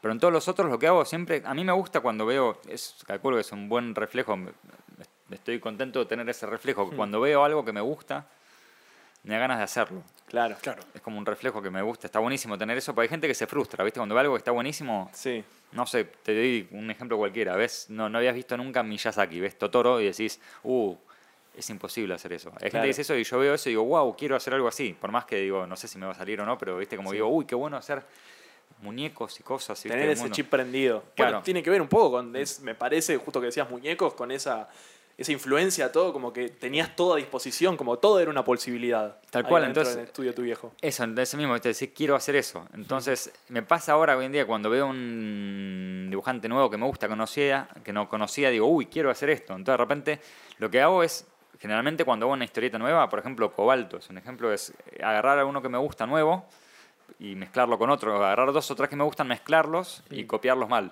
Entonces queda un híbrido que no es, no, es- no es muy afanarle a uno puntualmente, pero queda un híbrido que es algo nuevo y ¿Qué tema de Bien. referencia, no? Para el dibujante. Eh, Pues- para, para vos, ¿qué tan vital es agarrar un libro, digo, tener, ponerle una alcatena al lado del- de la tablet? Yo hago siempre, tengo siempre algo, sea una ventana de algo que googleé, sea un libro abierto, pero generalmente cuando dibujo tengo un montón de cosas a las que le estoy afanando, porque si no, no no me sale, no me sale soltarme solo. Claro. Así que sí, sí, para mí es así. Hay gente que no, viste, no sé. Claro, capaz que incluso le preguntás y es como que te estás metiendo el dedo en el culo. No, no le gusta esa reacción de decir, no necesariamente decirle vos te copiaste al, pero preguntarle qué onda tus influencias y parece como un insulto. Sí, sí, a veces es como que No, que- tenés no el miedo. no de la- haya- no es claro, no es que nos haya pasado, pero justamente por No, miedo no, son sí, cosas sí. que es tipo, che, capaz no está bueno preguntarle tipo, y vos tenés un aire a... Es como el meme, viste, que se va deformando la pregunta, la frase es como, ¿cuáles son tus influencias? ¿A quién le robaste? ¿Quién Claro, te sí. cagó la vida? Tipo, Claro, Claro, tenés, no. que, tenés que disfrazar esa pregunta. claro. No, pero mirá, yo te doy un ejemplo, digo que, un ejemplo concreto. Eh, Cobalto, por ejemplo, que antes hablamos, Hmm. es una mezcla entre eh, Blex Bolex, que es un libro, un autor que hizo un libro que se llama El Ojo Privado, Ok. que el Privé es francés, ¿no? Mira. Pero después está eh, mezcla entre ese, Carosia y Christophe Blain. Es una mezcla entre esos tres. Ah, no, y, y Posla. Mira. Esos cuatro, eh, desafané todos ellos. Ed, Claro. Ed es una bestia. Y ahora que lo decís, es verdad, hay mucho del color pastel que usa Ed, con los Sí. colores que tenés acá. El estilo, sí. sí, sí. Por eso, para, esa para mí es una mezcla entre esos cuatro. Claro. Pero bueno, igual también- también el hecho de hacer una mezcla de varios. No, no ubico tanto a los otros, pero al hacer una mezcla capaz de distintos dibujantes, también terminas generando. Es como cuando mezclas colores con una de Sí. acuarela. Sí, Digo, vos sí. metés un rojo y un azul, te da un color nuevo. Sí, tal cual. No, y además, lo bueno es eso, es como que y los copio mal, ¿viste? En el sentido ese, como copio mal me queda un poco con mi estilo y eso hace que, que no Es- sea un afano. Eso- esa definición es excelente. Me parece que es como los copio mal, entonces queda algo nuevo y eso es lo que me gusta. Y hablando. No, es un, un No, pero, pero, Sí, no, no, que lo copio mal a propósito, ¿eh? en el sentido, claro. quizá me podría decir, bueno, quiero sacarlo tal cual, quizá me podría romper el culo y que termine siendo igual, pero ya es un plagio, entonces, Exacto. eso, no, en serio, es- es- está buscado a propósito, no lo digo de, no digo de, de humilde que soy mal claro, copiador. no, no, es a propósito. Digo, pero el copio chiste, mal a el chiste, propósito, claro, sí. es copiar mal. Y no, no, no quiero decir si hay algo de plagio en tus guiones, digo, pero ¿cómo, cómo, cómo es tu proceso de escritura en los pocos guiones que has hecho, Norton, eh, La Subestada? ¿Cómo, qué, cómo- la aplicás- ¿Te aplicás de la misma manera cuando te aplicás con un dibujo al momento de escribir? Sí, el, el patrón, más o menos, eh, llevándolo a otro terreno que es el guion, es muy parecido. En el sentido, por ejemplo, el de, el de Norton fue un mucho afano a muchas cosas. Digamos, o sea, lo que hice fue afanar a muchas cosas y las mezclé. eh, lo es una cosa que decía Trillo citándolo a Gianni Rodari, que le hablaba del binomio fantástico. Sí, va. claro. No sé si. Sí, yo, eh, yo estudié en Agrimbau, Ah, un gran alumno sí. Trillo, y, fue, y un ejercicio era el bien fantástico, que básicamente es agarras dos palabras y hacer algo con esas dos palabras. Claro. Que son, pueden ser pera, Sí, algo con- pera, pera consolador. totalmente Tipo, opuesto. No tiene sí, nada sí. que ver... Claro, es eso, cuanto más opuestas sean, más rico es lo que sale. Claro. Que si vos decís sombrero perchero, bueno, el sombrero mal el perchero no. Sí, Sí, te, te Claro. de hambre. Claro, Bueno, detective, gallina. bailarina. Claro, está. Eso mismo, exactamente. Totalmente. Entonces, este, y en el caso de Norton lo que hice es agarrar todas las cosas de mi infancia, los espíritus de las historias de mi infancia que me gustaban y los metí en una licuadora. Digamos, es- es- tiene Indiana Jones, Karate Kid, este, Tintín, Claro. no sé, todos los universos, viste, que Sí, sí. el gigante de hierro, que ese lo vi más de grande, pero bueno. Pero, igual está Sí. influenciado también. Porque bueno, Bueno, igual yo también... Que era de Spielberg esa película, ¿no? es de Brad, Brad Bird. Brad Bird, sí. Que Brad en Bird, realidad claro. es un, o sea, es un serial de los 50, Indiana Jones es un serial de los 50 por eso también, va por ahí. Bueno, está- es como su hilar muy fino de lo que son las influencias de las influencias. Por eso. Sí, sí, Sí. tal cual. Y, no, y después sí... Diría de- más viejo igual Indiana Jones que los 50. Más pulp, 30, te diría. Bueno, va por ahí. Doc Savage. No, y la subestada lo que es- perdón, y la de Norton sí lo que pasó, y Norton fue la primera que hice, el primer guion largo que me mandé a hacer y tenía miedo, entonces justamente hice a propósito, eso me, me, me, me, me- me- me basé en las, las estrategias que tienen generalmente las películas, yo lo aprendí de- por mi viejo en las de animación, que hacen siempre una cosa muy progresiva, en, por ejemplo los de Pixar o los de Disney. O los de Disney. Es un ejemplo muy clásico, ¿viste? Disney siempre hacía una película cortita antes de, de la Sí. otra. Siempre que hacen los cortos, generalmente los cortos de Disney eran para probar algo que después iban a aplicar en un largo. Sí. Mirá. Sí, sí, Entonces, sí. Y lo mismo los de Pixar, cuando hacen un cortito adelante, siempre están probando algo que van a usar. Si vos te fijas siempre los cortos que hacen, después es algo que aplican en la que... Es verdad, sí, no, no te puedo decir no, a uno no le había especial. pensado, la verdad. Yo, la primera que te puedo decir es la del volcán, que seguramente han aplicado ese estilo de, de animación Soul. a un de- en Soul, ¿no? Ahí va. Sí, que están los, los personajes medio lineales. Claro, claro. No No, sé la si- vi todavía, pero la, la publicidad creo que tiene un Pero poco. que sí tiene Pixar, que es muy evidente, si vos te fijas, la primera, que es Toy, Toy Story, Hmm. eh, no hay humanos en Pixar hasta en Los Increíbles. No, claro. Es verdad. No, porque ves los modelos de los humanos también y te da un poco de cosas. Y sabían ellos que no les daba, entonces este, fueron yendo a poco. Claro. Entonces, y Pixar, no estoy diciendo que era el, tu amigo la que está haciendo unos No, renders, no es que no. Está Pixar decidió ir de a poco, o sea que si son Pixar y deciden ir de a poco, quiere decir que uno. Tiene que ser lo mismo. es lo Sí, mismo, sí. Entonces, Total. lo mismo, yo dije voy a hacer un guion largo, nunca hice, me va a dar. Y mi, mi terror siempre al, al- hacer un guion es decir, y, y si queda aburrido, si queda largo, si es una historia Claro. aburrida. Entonces, una historia de aventuras es muy buena para eso porque es muy técnica la peripecia. Hmm. Entonces, si algo falla, es fácil, es muy nítido saberlo. Sí, Eh, o es más va. fácil saberlo, darte cuenta, que si en la subestada hay una parte que te queda larga. Si, digamos, en Claro, la subestada se me hacía un choclo, una cosa larga, ¿viste? Que era un embole. ¿Qué haces? ¿Cómo te das cuenta? Claro, es muy difícil sí. como guionista. ¿Viste cuando ves un, lees una historieta y decís, che, esto es aburrido? O ves una película y decís, che, que embole. Son sutilezas, total. Sí. Claro, Al ser un guion más de acción, digo, eh, Norton Gutiérrez, situación, situación, situación, que tipo, Sí, va es siempre, un chiste. escal- va siempre escalando. Es un chiste, es eh, presentación, eh, desenlace, remate, fin. Ah, sí, entonces siempre tenés que conectarlo y algo de lo que contás siempre tiene que ser usado después dramáticamente. Claro. Entonces siempre es así. Entonces si hay, hay algo- hay algo que está de más, se nota. Claro. Entonces por eso hice primero esa, me sentí cómodo y después dije, bueno, haga la subestada y la subestada ahí sí fue más jugada en ese sentido, en el sentido de que... Sí, es otro registro donde aparte ahí Sí. sí es más notorio lo que hiciste, que puede haber momentos largos que no los hay, y los momentos Sí. pueden ser más densos que sí, obviamente en la aventura, porque la aventura misma no va a estar nunca. Sí. Cambia la subestada, que es un policial, y, y aparte también el hecho de usar gente de tercera edad te va a dar otro ritmo que va a ser muy distinto que si fuera un Alex Sinner o no sé, Los Intocables. Claro, sí. No puede haber, no puede haber cierta agilidad, pero bueno, también tienes que maridar eso, que bueno, no puede ser un viejo que está dos páginas caminando una, una cuadra, sí, tal cual. porque te morís de aburrimiento Sí, vos, sí. el lector, todos.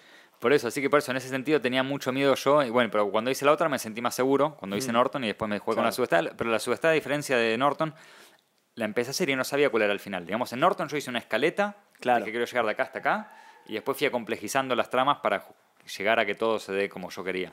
Ahora en, en la subestada dije, quiero que pase esto, pero no sé hacia dónde va. O sea, yo partí más o menos de la historia al medio, pero no sabía qué había antes, que había... Claro, bueno, Me puse a escribirlo hacia adelante. Claro, es una cosa como un día en la vida de este detective que termina Sí. desembocando en una- un caso de una desaparición. y habiéndola leído se nota más eso que contás que decís. No, no, no por, no, no por digo, por, por quizás que se puede interpretar como impericia, sino como diciendo, claro, ahora el final tiene, tiene más sentido Sí. que, el, que el final en sí leyéndolo en, la- en la obra. Eso es lo increíble, que al final lo descubrí yo cuando llegué al final. Con, Claro. digamos, lo- al mismo tiempo que el lector lo va leyendo, yo, a mí me pasó lo mismo, lo fui escribiendo y dije, ¿cómo resuelvo esto? Y dije, ah, acá, esto se cierra así, pero yo, yo solo llegué a ese momento que tenía... una cosa que dice Jodorowsky, que Hmm. para escribir un guion es lo mismo que hacer un telar. Que viste vos el telar, abrís, abrís, abrís desde un inicio, cuando ya es a la mitad, todas las líneas, todos los dibujos que hiciste, tenés Claro, que volver a cerrarlos. claro. sí. Sí, claro. Ahora, dice, ah, claro, uno dice, sí, van solo claro, y cuando te pones a hacerlo decís, ¿cómo carajo hago para...? Claro. sí, sí. Claro, aparte es eso, ¿no? Digo, también cómo te marca el ritmo, te marca cómo, cómo y cuándo vas a llegar al punto final. Y sí, siempre creo que es lindo llevar una sorpresa, ¿no? Pero me acuerdo, sí, pero me acuerdo que yo no la sabía, pero eso me, me pasó. Eso fue, una, eso fue una experiencia completamente diferente a la, de, a la de Norton y me gustó también que sea eso, cosa de decir, bueno, probé algo nuevo, no sé. Y hablando justamente, retomando un poco la, la pata de Pixar y la animación, yo a veces, eh, in- investigándote, cuando empe- empecé a leerte y viendo... Muy bueno, bien, el- así me gusta. gracias, gracias. Este, viendo el bagaje de tu viejo, eh, claro, entendí, vi- viendo tus viñetas, digo, claro, estos son eh, keyframes, o sea, cuadros clave para después basar tipo, la animación, digamos, intermedia entre acción y acción. Te- o sea, mi, mi pregunta es, ¿lo pensá, lo pensá- ¿todavía tenés el chip adentro o ya es como que lo tenés integrado? Porque además, una última cosita, porque sí. además es como que el, que el keyframe me suena que es como, es un adjetivo medio raro, pero es como muy argentino, por las expresiones, por la manera, es como que, digo, claro, esto no lo puedo ver en una historieta francesa, japonesa, americana, no, no, este tipo está captando esa mirada que tiene el argentino. No, a mí me pasa, por un lado me pasan, respondiendo, está, está muy, me entusiasma responderte. Gracias. No, hay dos cosas que me, me sale, me nace decir respecto a lo que decís. Una, respecto a eso, es que de, de los keyframes, es verdad que a mí me pasa a veces que leyendo historietas veo que algunos que son muy buenos dibujantes, pero que no tienen el no, no son buenos animadores. Claro. Claro. La historieta exige a veces este, saber de animación. En el sentido, pero no, no, no, no estoy diciendo de tener que saber dibujar o saber animar, sino que la gracia de los personajes, que el movimiento que tienen, Sí, sea dinámico todo, claro. Sí, claro, sea dinámico. A veces hay cosas que decís, le pega una trompada acá, pero no se nota, que no, no, no, no genera suficiente impacto. El tipo se cae y decís, no, pero de la forma en la que se cae no. No, no, no. No, me, me- tra- no me transmite. Tal Claro, cual. es rígido. Claro, porque vos pasás de una viñeta a otra y el ojo interpreta lo que pasó en el medio y vos lo tenés que guiar para que interprete más o menos algo que vos querés y a veces eso no, a veces no saben guiar el ojo para que interprete bien el impacto de lo que quieren transmitir. Claro. Y en ese sentido creo que es bueno saber de animación, porque a veces a mí a veces me pasa que un tipo se revolea, golpea y cae, intento mostrar los momentos para que digas, uy, se la repuso. Sí, sí. Intento como que, que- y por otro lado pasa eso también que estamos muy enviciados con lo que impuso Disney Hmm. en el buen sentido de Disney impuso un lenguaje de código, viste, de, de expresiones que lo sabían hacer bien los tipos Frank Johnson, Oli Thomas, los, el grupo de los siete, esos animadores que había en los 50 y después los que vinieron después copiaron eso y lo deformaron y a su vez después copiamos a los que copian Ahí va, sí. y hay sí. un montón de estereotipos de las formas en las que los personajes tienen que ser cuando están enojados, Sí. cuando están du- dubitativos, viste que la cejita que se levanta, hay un montón de vicios Sí. horribles. Osamu Tezuka tiene lo mismo, también otro que, que aprendió Bueno, un sí, poco sí. el Bueno, de sí. animación, tenía, una, Disney, tenía, tenía una plantilla de expresiones faciales. Pero además eh, ese es otro que lo hacía bien, digamos. Claro. Pero viste como se fueron deformando y después hay una especie de, de- de- a lo que ves que se terminó uni- universalizando, si se quiere, Sí, ese las lenguaje. expresiones, ese lenguaje. Y de repente acá en Sudamérica no tenemos un carajo que ver con las expresiones nuestras. Total, no, claro. total, total. Entonces a mí me gusta más eso, estar consciente de, de eso de que estamos haciendo los argentinos que hacen otros, otras gesticulaciones, otras cosas. Tenemos Sí. otros códigos eh, de expresión corporal. Total, y en conjuntivitis me parece que también se ve mucho porque son muchas de las historias que tenés son pequeños momentos. Entonces, Con- contigo es eso quizás, creo. Digo, mi- Sí. calculo mi búsqueda es resaltar eso. Sí, sí, tal cual. Están, Sí, de hecho, están esos pequeños momentos que decís también lo veo mucho en su estada. Total. Digo, los momentos donde la, la historia deja de avanzar, que es cuando. respira, me parece que es la palabra. Sí, sí, sí, porque ve- ves más la vida de- de- de- del detective. Justamente te- hay algo de eso, son como momentos cotidianos que sí te dan un respiro a la atención de la historia. Digo. Hay, hay, bueno, digo, supongo que te lo han dicho, esa cosa de que tiene el- de argentinidad que tiene la subestada, digo, al margen de que está, está el tigre, hay porteñismo. hay mucho de eso, sí.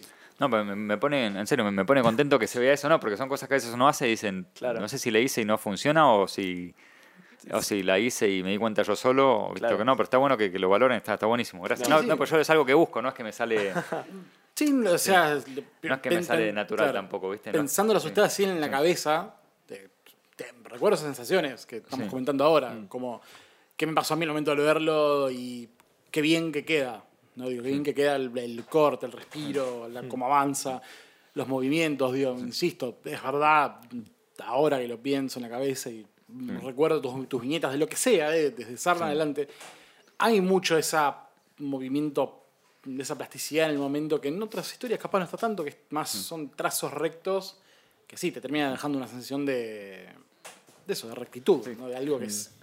Nada más, eh, que hay uno que, no, perdón, sí.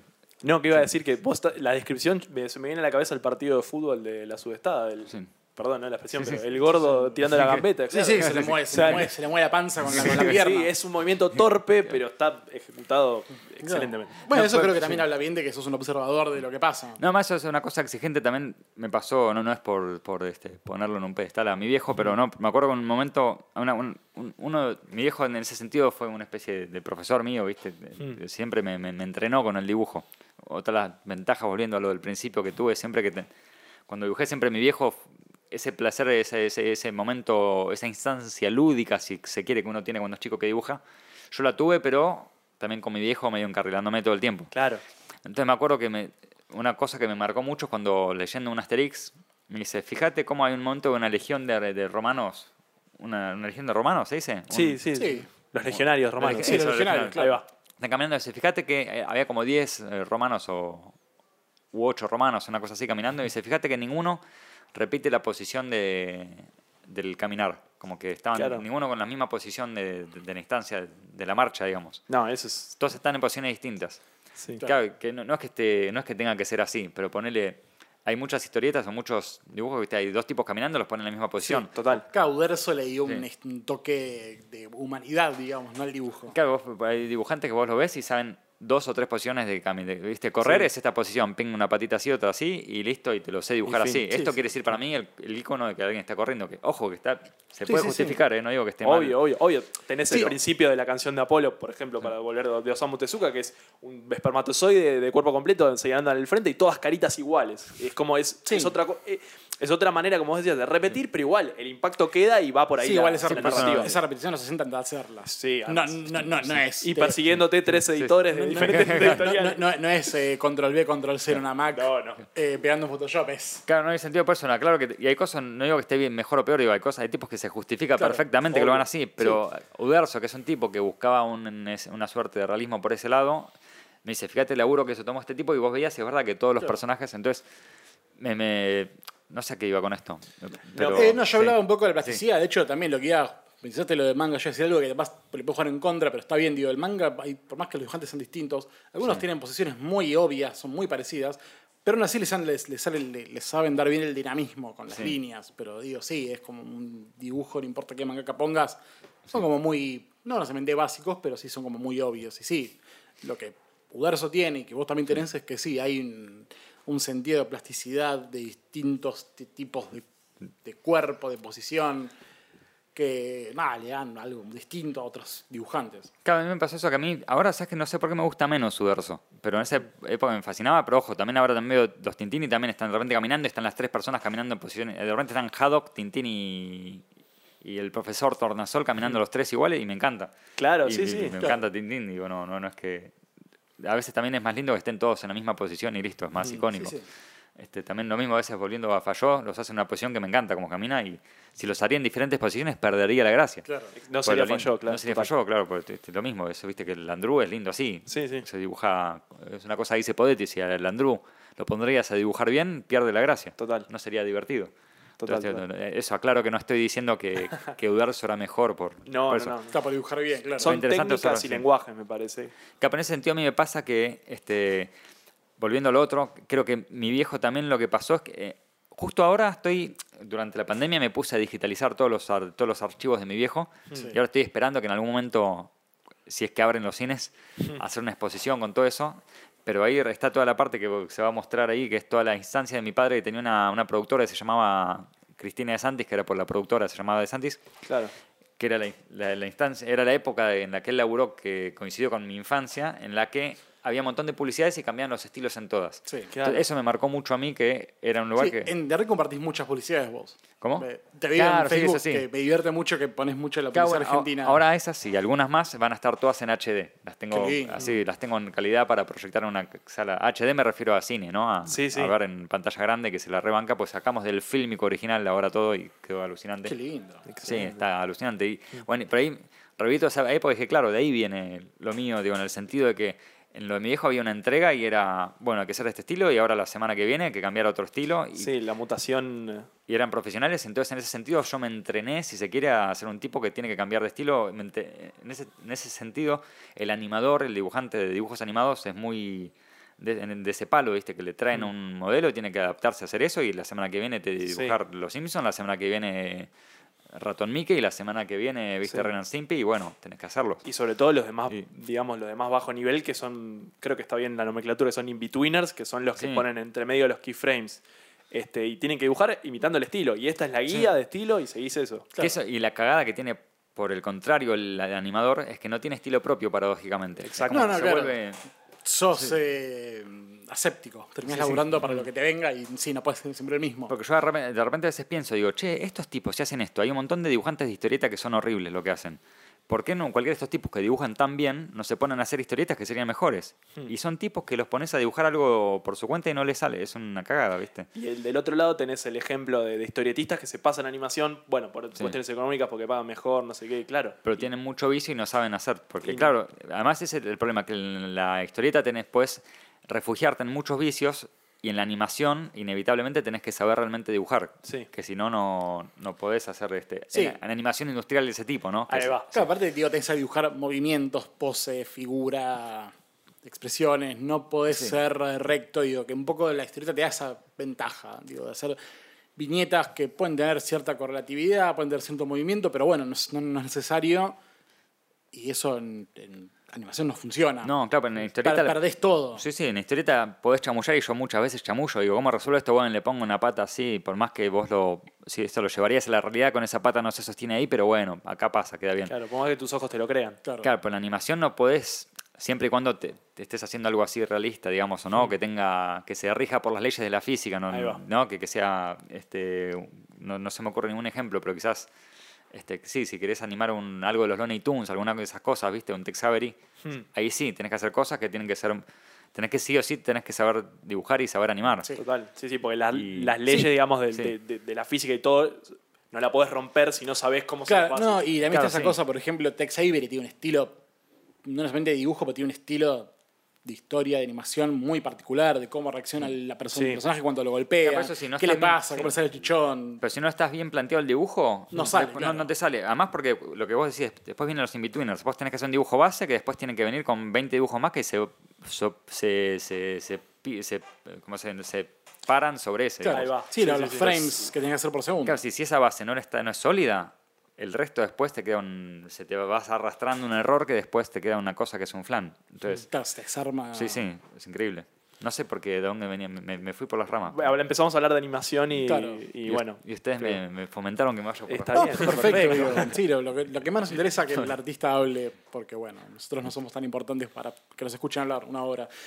Em, Igual es mejor esto que, que sea charlatana que sea de esos que son callados y no dicen nada, ¿no? Que- Es- es- sí, es- mil veces, Sí, mil mil, veces. mil veces, y esto lo agradecemos. Bueno, ustedes igual cállenme o... o No, no, por no, favor, ve- sí, vamos a hacer- vamos a hacer lo contrario en realidad. Por favor, tipo, seguí, seguí, seguí. No, pero si que hable más o no sé qué, encarrílenme.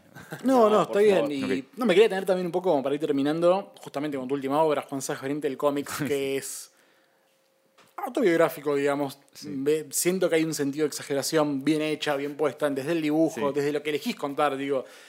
Eh, me acuerdo, una de las viñetas que me quedó en- grabada en la mente, cagándome de risas cuando te dibujas una convención, de, la- de las publicitarias, ¿no? Antes de que salga el libro, que está el, el gordo atrás tuyo que te pide, una mina en bolas. Hay algo, no digo, en lo que elegí que también digo, debe pintar un poco la idiosincrasia, tanto en lo que está en conjuntivitis, lo que hay un poco en la sudestada. Eh, ¿Cómo es que vos mirás, y puede sonar medio Claudio María Domínguez, ¿no? ¿Cómo vos mirás la vida eh, lo que terminas eligiendo para mostrar. Eh, ¿qué- qué, cómo, ¿Cómo fue no elegir esas viñetas en tu vida al momento de plantear ese cómic? Bueno, eso, por un lado, lo que dice, por empezar, lo- como dice Pedro Mairal cuando le preguntan si lo que él hace es autobiográfico, dice que solo el 57,6%. no, en el sentido, creo que lo que hice fue jugar, porque yo me acuerdo que algo que decía Liniers, que es que no es lo mismo si un chiste es un chiste que vos contás a que si lo contás diciendo que te pasó a vos. Claro. Como que el efecto que causa es distinto. Y tiene razón. Entonces es verdad que si yo cuento una historia de un personaje, un mafalda mío, es un clemente mío, por decirte algo, a que le pasa algo, tiene un humor. Pero si es eso que te lo cuento, le pongo mi nombre, si me pasó a mí, el efecto es otro.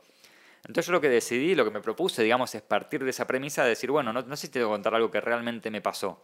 Ya el hecho que me ponga yo y dé la cara diciendo este soy yo, ya eso produce Sí, cierto humor. claro. Igual casi todo me, que está ahí me, me, su- me pasó casi todo. Pero hay un par de cosas que, que no sé si me pasaron o no, o son inventadas Claro, un poco. exageradas, claro, claro. exageradas, sí. sí. Entonces, como que, que, que- que- que mi, lo que la prioridad mía fue que sea gracioso antes que sea realmente algo que me pasó. Ahí va. ¿Se, se me entiende? Obviamente, para que sea gracioso, que sea yo, tiene que ser verosímil, entonces eh, tengo que agarrarme de algo que soy yo, es como un equilibrio, ¿no? Es como lo mismo de yendo, yendo a otro lugar, pero es lo mismo, digo, cuando ves una película, la, la secuela, ves la parte 2. ¿Por qué ves la parte 2? Porque en el fondo querés que te cuenten lo mismo. Entonces, Sí. pero si, Sí, sí, o que avance la historia un poco más. claro. pero si ves la 1 de vuelta te resulta aburrida, entonces querés algo nuevo.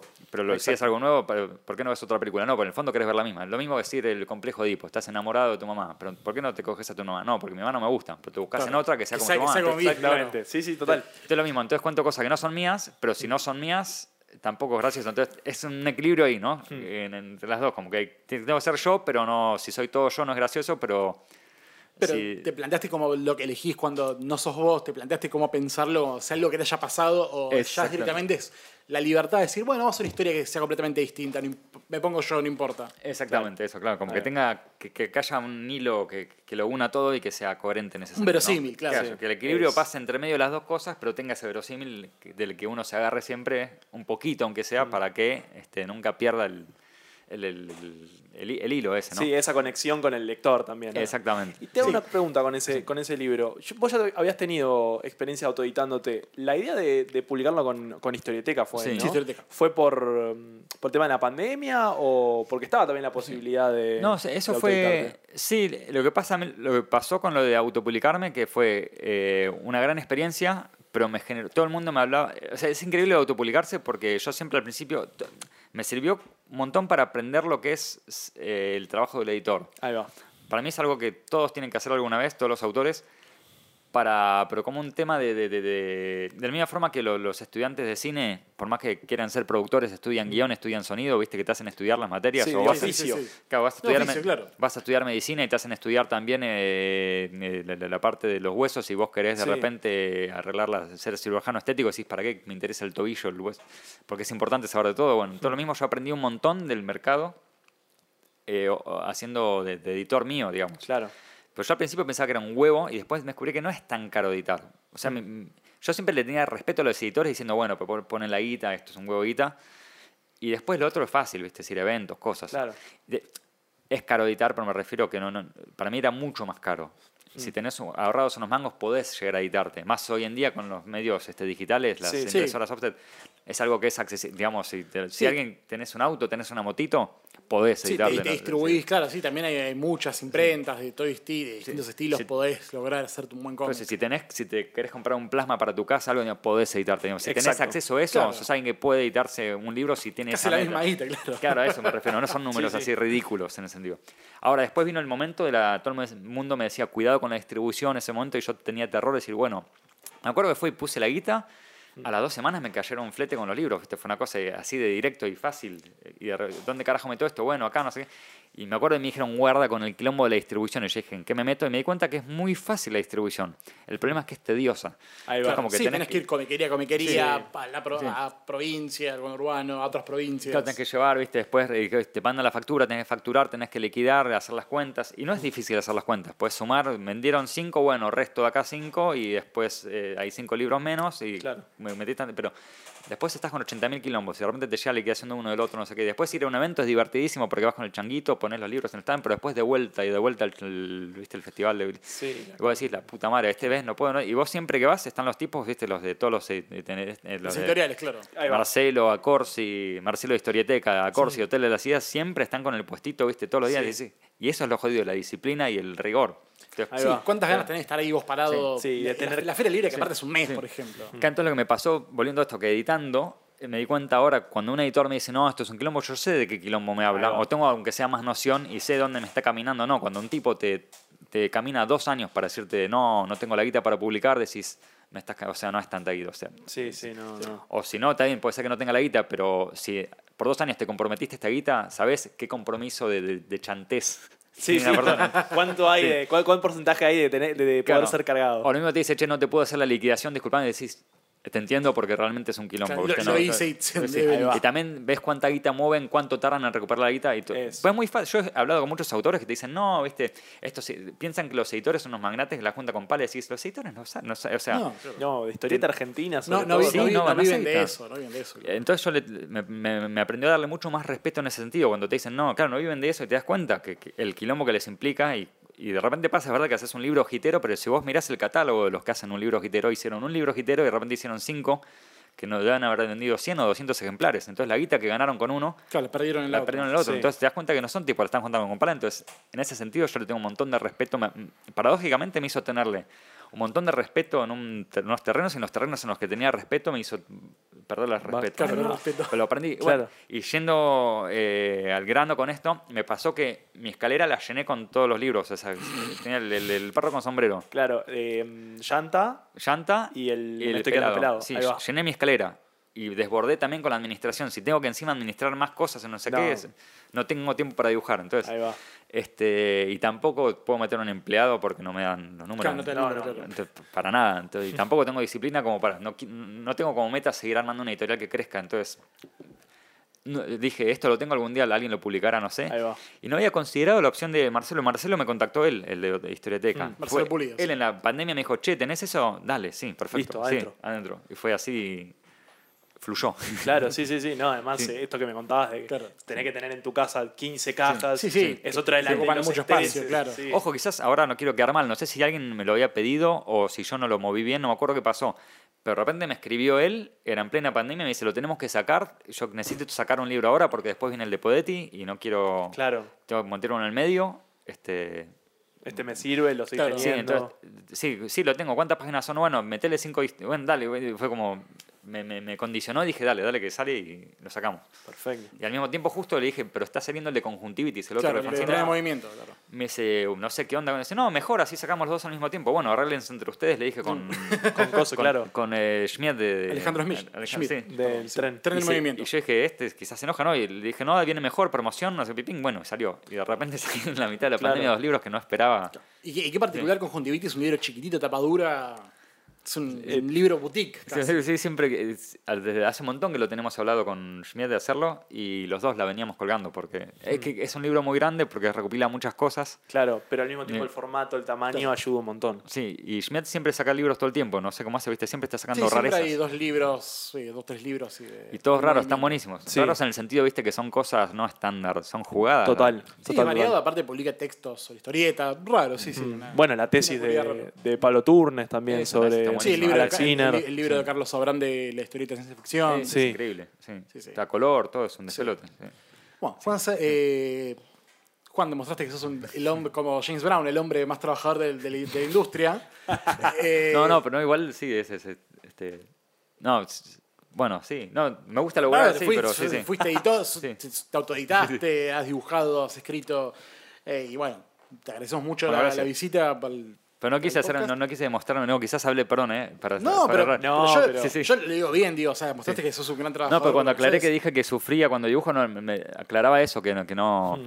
se me- que no, no quise dar lástima. No, no, No, a ver, por yo creo que es parte del laburo, digo, cualquiera de nosotros que labure lo que sea, el momento donde Sí. estás hinchado a las pelotas. Y el momento es cuando te pasas bien, pero bueno, digo, es parte del, del sufrimiento labo- laboril. No, eso que me gusta sufrir, es un poco sadomaso. Bueno, demuestra de todas maneras que sos un, el, el de hardest working man en la industria. Eh, Juan, muchas gracias por haber venido, por ser parte del podcast. Por favor, soy yo el que agradece. Un gusto estar acá. Y Por bueno, favor, el, el gusto es El todo gusto es nuestro, verdad. nuestro y bueno, no se vayan, que Juan se va, pero nosotros seguimos, aunque sea un rato más acá en el podcast de 9 paneles número 39.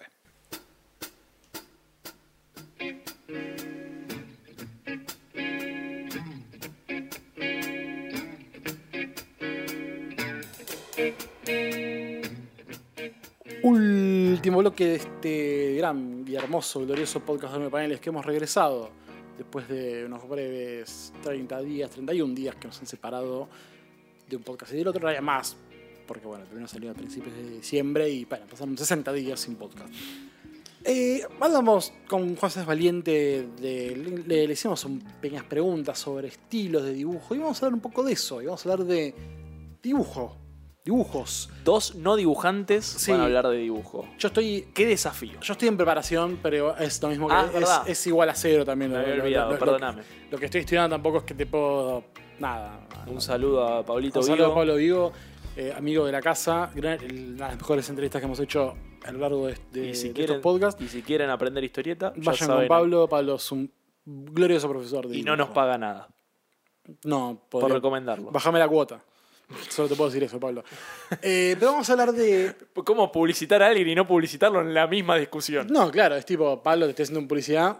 ¿Dónde está mi rédito? Em, vamos a hablar. Sí, también. A ver, sí. Si vamos al caso también, de muchas cosas nos podríamos hablar. Obviamente. Porque esto se va a hacer podcast también, ¿eh? Sí, Este podcast nació con la idea de hablar sin ser expertos ni conocedores de nada, Claro. solamente compartir cierto conocimiento. claro. And here we are, 40 episodios después, seguimos vendiendo humo a lo loco. Y volvemos al mano a mano. Al mano a mano, exactamente, tanto he extrañado estos últimos tiempos. Pero yo pienso igual, por más que no sepamos nada, hay cosas que vamos a hablar porque nos damos cuenta de qué pasa cuando un dibujante cambia de estilo, que es lo que vamos a hablar un poco de hoy. No digo, Juan es valiente, es medio mutante. Capaz no es tan, tan fuertemente variado, ¿viste? habíamos hablado un par de ejemplos, pero algunos que se han ido más a la mierda. Como él también se va a la mierda, digo, los cambios de dibujo. Pero hay gente que se a- le juega más la carta. Yo pienso mucho, a los artistas me encantan mucho por cómo se fueron tan al carajo. Dos, eh, dos, dos alumnos de la vieja escuela de, de primer realismo. Pienso en Bill Sienkiewicz y. Mike Mignola.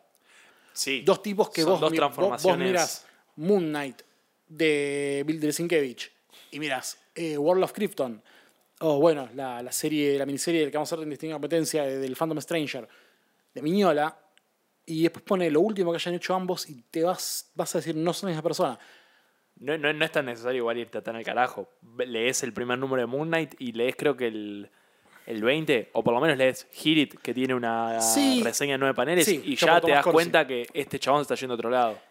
Pero tarda hasta irse realmente lejos porque sabes que tenés en el medio también New eh, Mutants. New Mutants, que es un híbrido raro. Sí. Eh, yo cuando leí de la Demon Versaga, eh, me encontré con un Sienkiewicz en un extraño estado de gloria, porque estaba llegando a hacer esas cosas raras que hace, que no sé, son inclasificables, pero conservaba algo de, lo, de un dibujo más, no realista, algo, Contenido.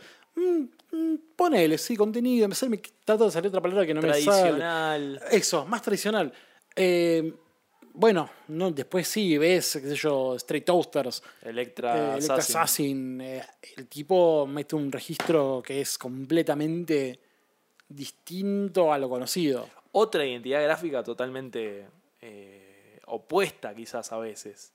Y además, a mí lo que... me- ¿Por por qué uso la palabra no identidad? Porque a mí me parece que el estilo es una suerte de carta de presentación Sí. del dibujante para con el lector. Estoy de Estamos hablando de una obra, ¿no? ¿no? no estoy hablando de cuando vas a venderte a las editoriales, como hablamos con Juan, sino de el, el hecho de la experiencia de la lectura. Es Sí. una carta de presentación. Y un poco tiene que ver con los prejuicios que hablábamos antes, ¿no? Sí, obvio. Y- Sí, a ver, uno agarra un dibujante, uno, uno perdón, uno agarra un cómic y capaz el dibujo no le gusta.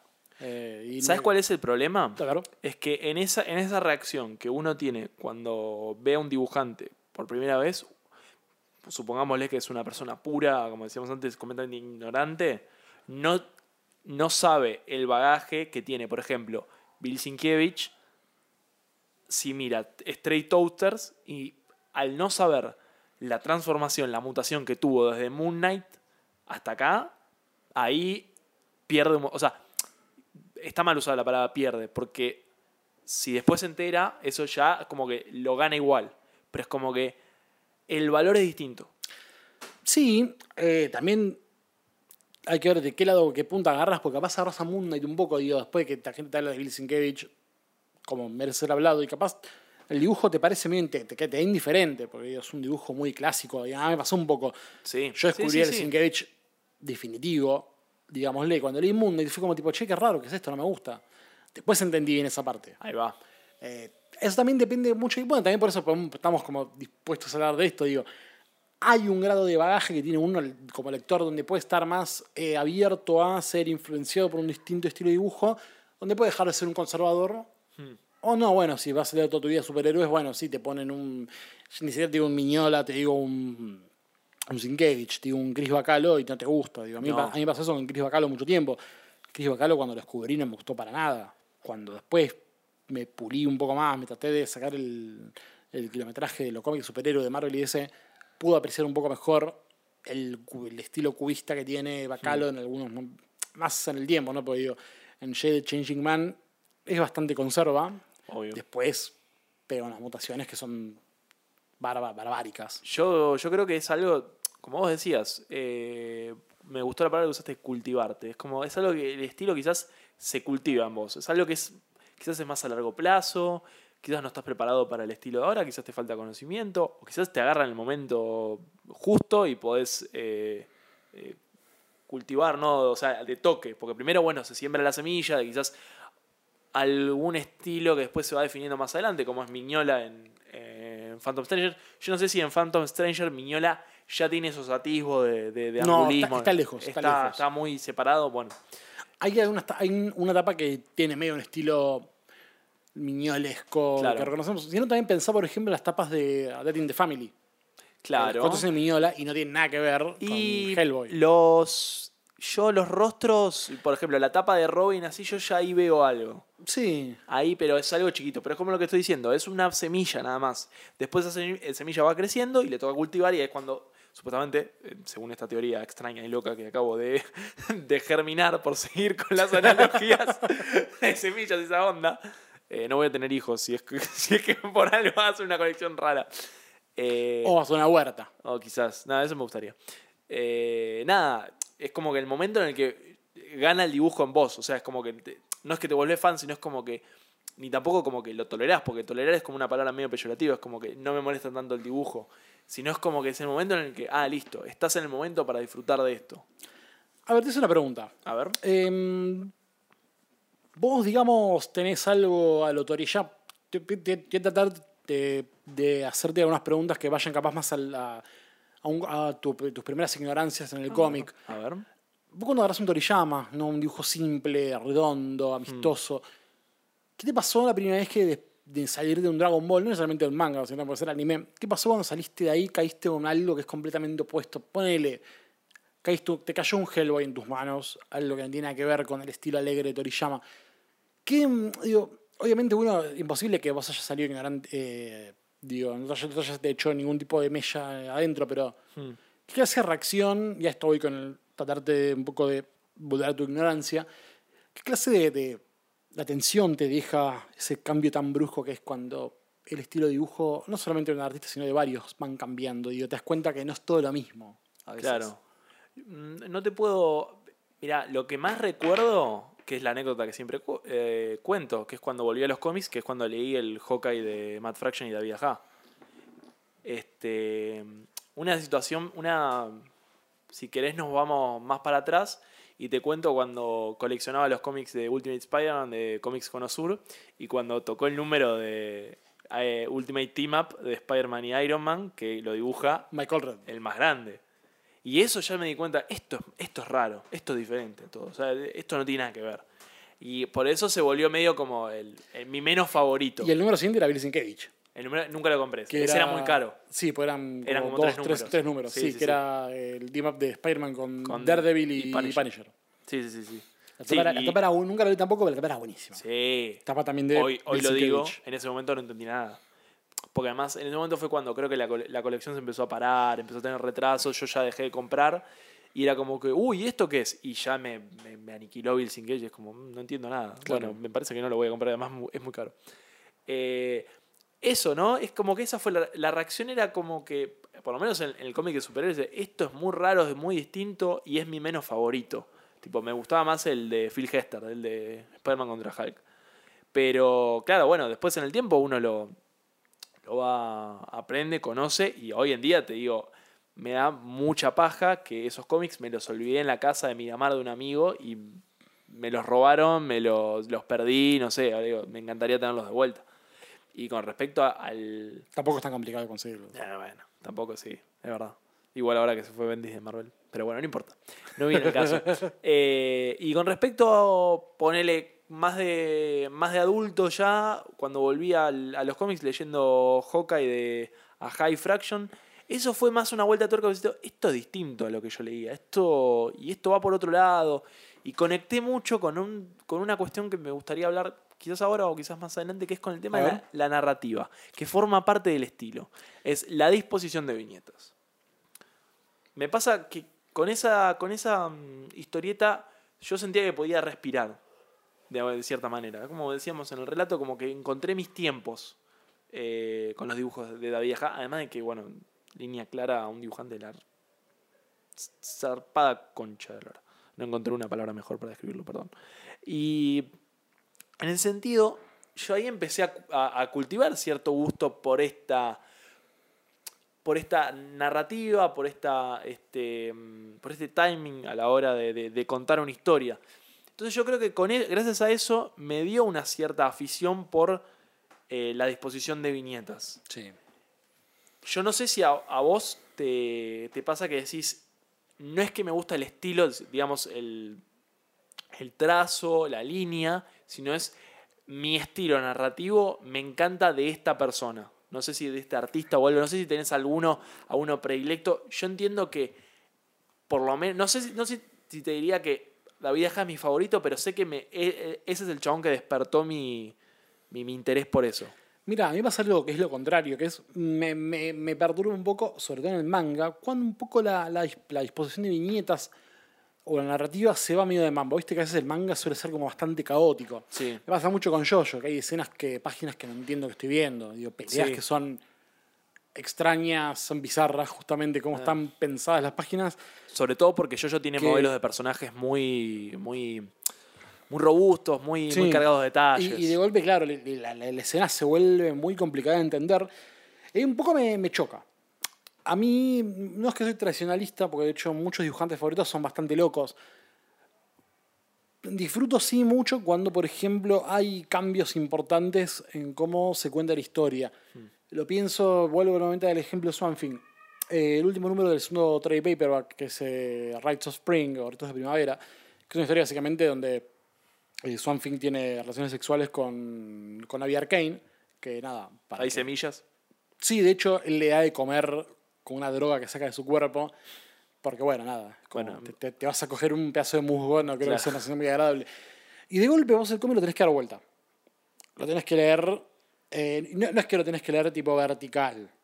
No. Claro, es. Das el cómic va, horiz- 180 grados. el cómic va horizontal. Ah, eh, claro, o sea, no, en realidad lo das en 90 grados. ¿no? sí, sí, 90, 90. Lo girás a Yo 90. pensé por eso decías Claro. vertical, no horizontal. Claro, el cómic te que poner horizontal y le des de arriba abajo. No, vertical. Vertical, perdón, se confundí, lo, lo- lees vertical, de arriba abajo, y hay una, hay una suerte de secuencia, no, secuen, no secuencia, donde te, te guías por pequeños signos, por los diálogos, por cómo se va moviendo la imagen, que es como una sola, pero que va girando. Disfruto mucho cuando hay un poco el juego de lo, de lo formal, ¿no? Cuando la historieta se vuelve más formalista, rompe un poco las reglas y hace algo más por lo que a nosotros nos gusta. Digo, cuando se la juega un poco más. Pasa que nada, también es un poco una. Es una navaja de doble filo. Sí, hay, es muy difícil que te salga bien Tienes que, ser, tenés que tener muy atada para poder y es muy fácil que te salga mal. Y por eso no mucha gente. Por eso los dibujantes que lo hacen. Creo que por esa razón creo que los dibujantes que lo hacen.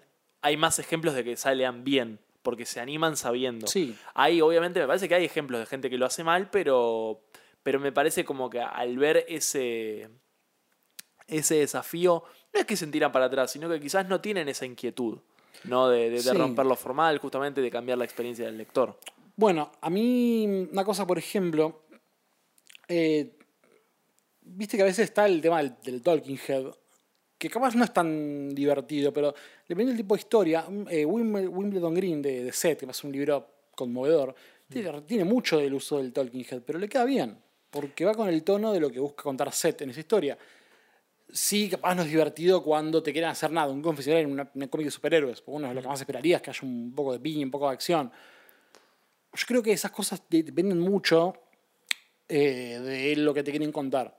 Sí. Eh, qué sé yo, digo, es, es el problema más grande que tiene Bendis, que Bendis cuando se quiere de mambo, de diálogo, hay dibujantes que no entienden que quiere hacer Bendis y te meten 25 viñetas que son plano contra plano, plano contra plano, Sí, que o el- es la aburridísimo. La famosa grilla de tipo 8 viñetas por 5, que son viñetas mínimas y todos son todos personajes diciendo una cosa distinta. Así, Sí, ¿no? sí, sí, ya no, envejeció muy mal eso. Sí, aparte es como es una técnica que solamente funciona en el cine que le da dinamismo. Claro. En el cómic no tiene tanto sentido. Pero, por ejemplo, eh, cuando yo leía Ultimate Spider-Man, a mí me- yo me recuerdo que la pasaba bien, pero quizás también es porque no es si, si estás tan enganchado o, o- o conmovido por la historia, sino porque te agarra en el momento, en el momento justo también.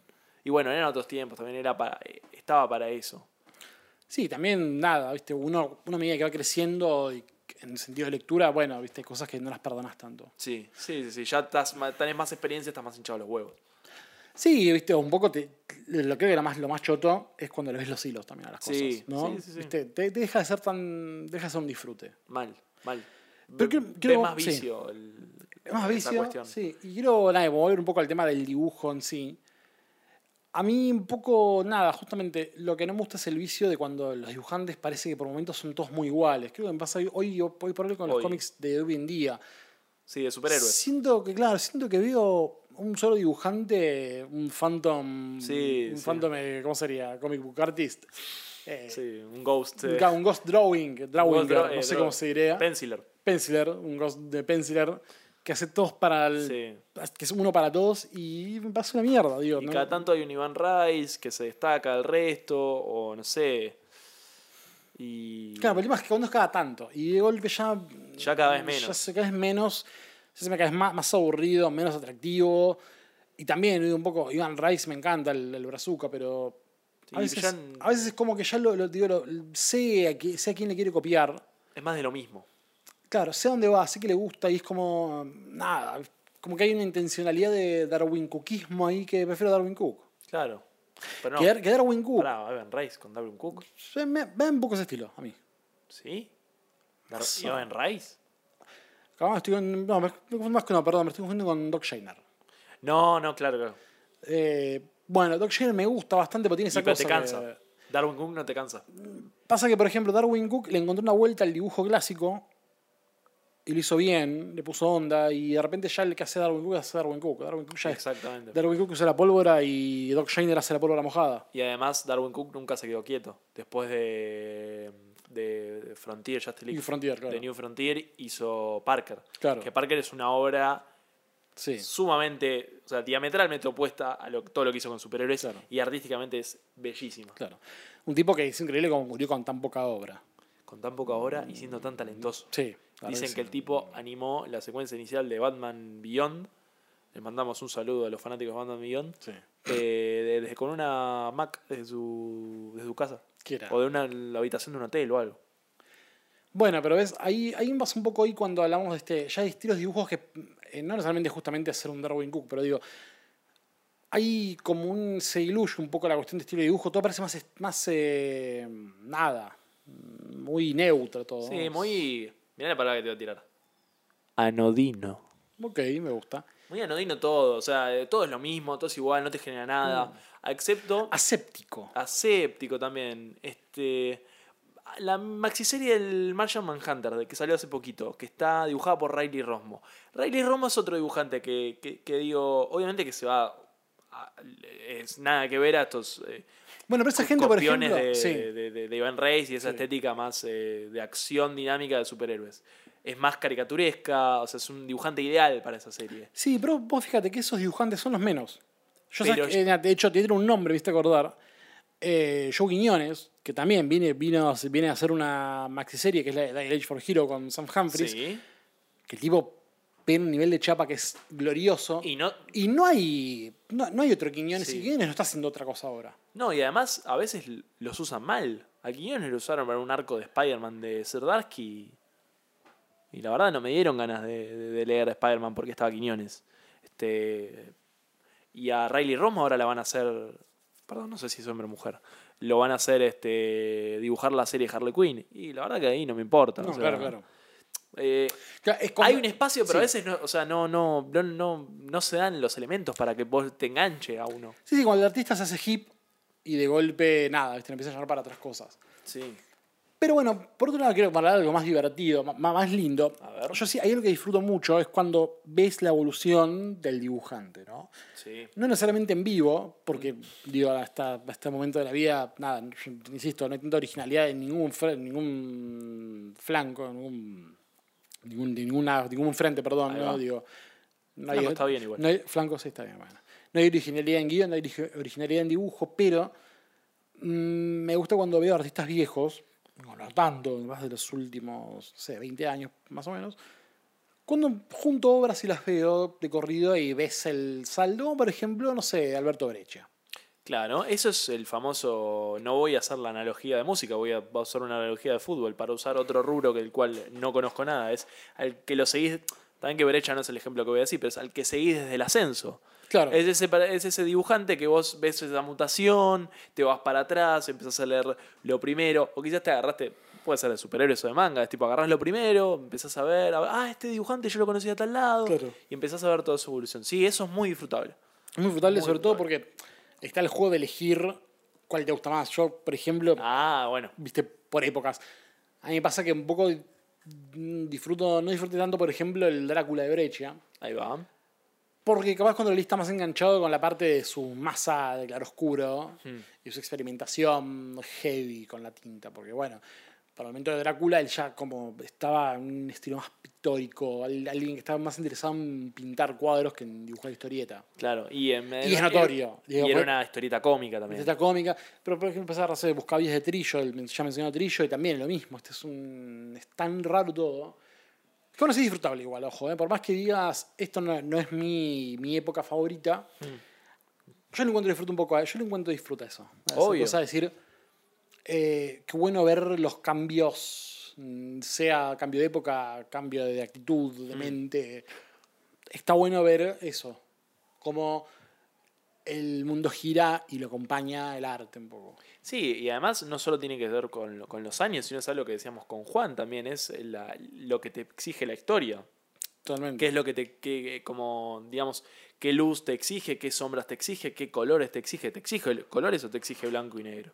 Entonces, eso también me parece que el contexto a tener en cuenta. Sí. Yo te voy a hacer el- la analogía japonesa, como, bueno, ya están acostumbrados acá, eh, con Akira Toriyama. Yo recién ahora estoy descubriendo al Akira Toriyama, entre comillas, primigenio de Dragon Claro, Ball. Dragon Ball como- Porque en realidad el eh, Toriyama primigenio estaba antes de Doctor Slump. O sea, para irte más para atrás, digamos. Lo más para atrás que te puedo decir es eh, Doctor Slump. Y la verdad que todo ese cambio de Goku chiquitito, con los primeros dibujos, de que son formas simples, que el, el viaje al oeste y todo, y cómo va evolucionando. Justo hoy me tocó leer el último tomo, que es, se da en un momento en el que Goku se va a entrenar por tres años y vuelve. Y vuelve y es un Goku diferente, pero no deja de ser el mismo. Sigue siendo chiquitito, pero vos lo ves más corpulento, Claro. más flaquito, con un porte distinto. Entonces vos decís, claro, Toriyama está buscando otra cosa. Bueno, ni hablar Dragon Ball Z, digamos, cuando pasa la parte de Goku grande contra los Saiyajins en adelante, que se vuelve un dibujo mucho más duro, mucho más estático. Eh, pues son todos adultos. Son todos adultos, son todas figuras como de- bien definidas. Y después el salto del hoy en día. Hay mucha gente que hoy no le gusta el Akira Toriyama de hoy porque hace todos personajitos chiquititos. El Toriyama de Jaco, por poner un ejemplo. Y a mí yo veo eso y digo, esto es la síntesis perfecta del dibujo de antes con el dibujo de Dragon Ball. ¿Por Claro. qué? Porque es una figura chiquita, simple, con los suficientes detalles de los músculos y en los brazos o en las piernas o en las espaldas, lo que sea, para que tu cerebro complete, haga la síntesis de, ah, esto es el trapecio, esto es el bíceps. Entonces me parece una fusión, pero es como definitiva y ultimate Toriyama, te diría. Sí, sí, que, que digo, lo hablábamos con Juan que también comentaba, ¿no? Lo que es difícil es llegar a la, a la síntesis. un Sí. poco. No, como de, de No es gratis. No es gratis, claro, de cómo tres líneas puedes sacar algo, ¿viste? No, una fácil. No, no creo que sea fácil para nadie. Eh, te exige algo Mm. que no tenés de otra manera. No, no, y además hay algo, hay una figura que justamente vos nombrabas a, a Alberto Brecha y yo estaba pensando en un debate, en un conflicto, ¿no? Es como el maestro de muchos estilos o el especializado en uno. Son como dos figuras de, de- Sí. de dibujantes que son contrapuestas, pero no, uno, a uno le puede gustar las dos y sin embargo o puede no elegir o tirarse más por una o por la otra. Pero como que las dos siempre van a ser de calidad Yo creo que disfruto más cuando son lo primero, cuando se mueven más estilos. cuando se mueven más, esti- más Sí. estilos. Porque, digo, en cierta manera puedes volverte un maestro. Sí. Ahí. Pasa que, claro, digo, sos inquieto, no te vas a quedar nunca encallado en una. Y lo podés disfrutar más, digo, te da más de lo que te puede dar si solamente se queda en un solo lado. Es, es cierto que el hambre que te da esa variación de estilos es algo. Yo lo pongo en un, en un lugar un poco más, quizás, más alto que alguien que es fanático de una estética y la repite y la repite y la repite. Y pasa que en cierto punto ya es aburrido, digo, uno no puede vivir comiendo milanesa todo el tiempo. A mí me pasa, yo sigo una, una cuenta en Instagram, un artista español que se llama, en Instagram lo pueden conseguir- seguir como Cerditos de Guinea, que es un, hace tipo toda obra basada en Dragon Ball. Ok. Y tiene medio el curro, para otro, otra charla de podcast quizás, el debate, de que hace, copia eh, páginas de Dragon Ball y te las vende. Rosa el plagio y todo, pero bueno, tenés este... ¿Cómo es esto? Vas a tener, tenés la posibilidad de tener lo más parecido a un original de Toriyama en tu casa. En fin, el tipo está haciendo obra de, de, de- de su obra, tiene guionizada y todo de él, pero basada en el universo de Dragon Ball. Y está haciendo homenajes todos a animes y... Un doujinshi. Es un fanzine, sí, es un fanzine. Y... mm, Pensando, digo, que habla de cosas japonesas. Sí, sí, sí, total, es la nomenclatura perfecta. Y el tipo hace todas tapas en homenaje a mangas de la Shonen Jump parecidos, tipo Yu Yu Hakusho, Bleach, Naruto, todo eso. Está buenísimo, el tipo es un crack, dibuja como los, pero dibuja como los dioses, ¿eh?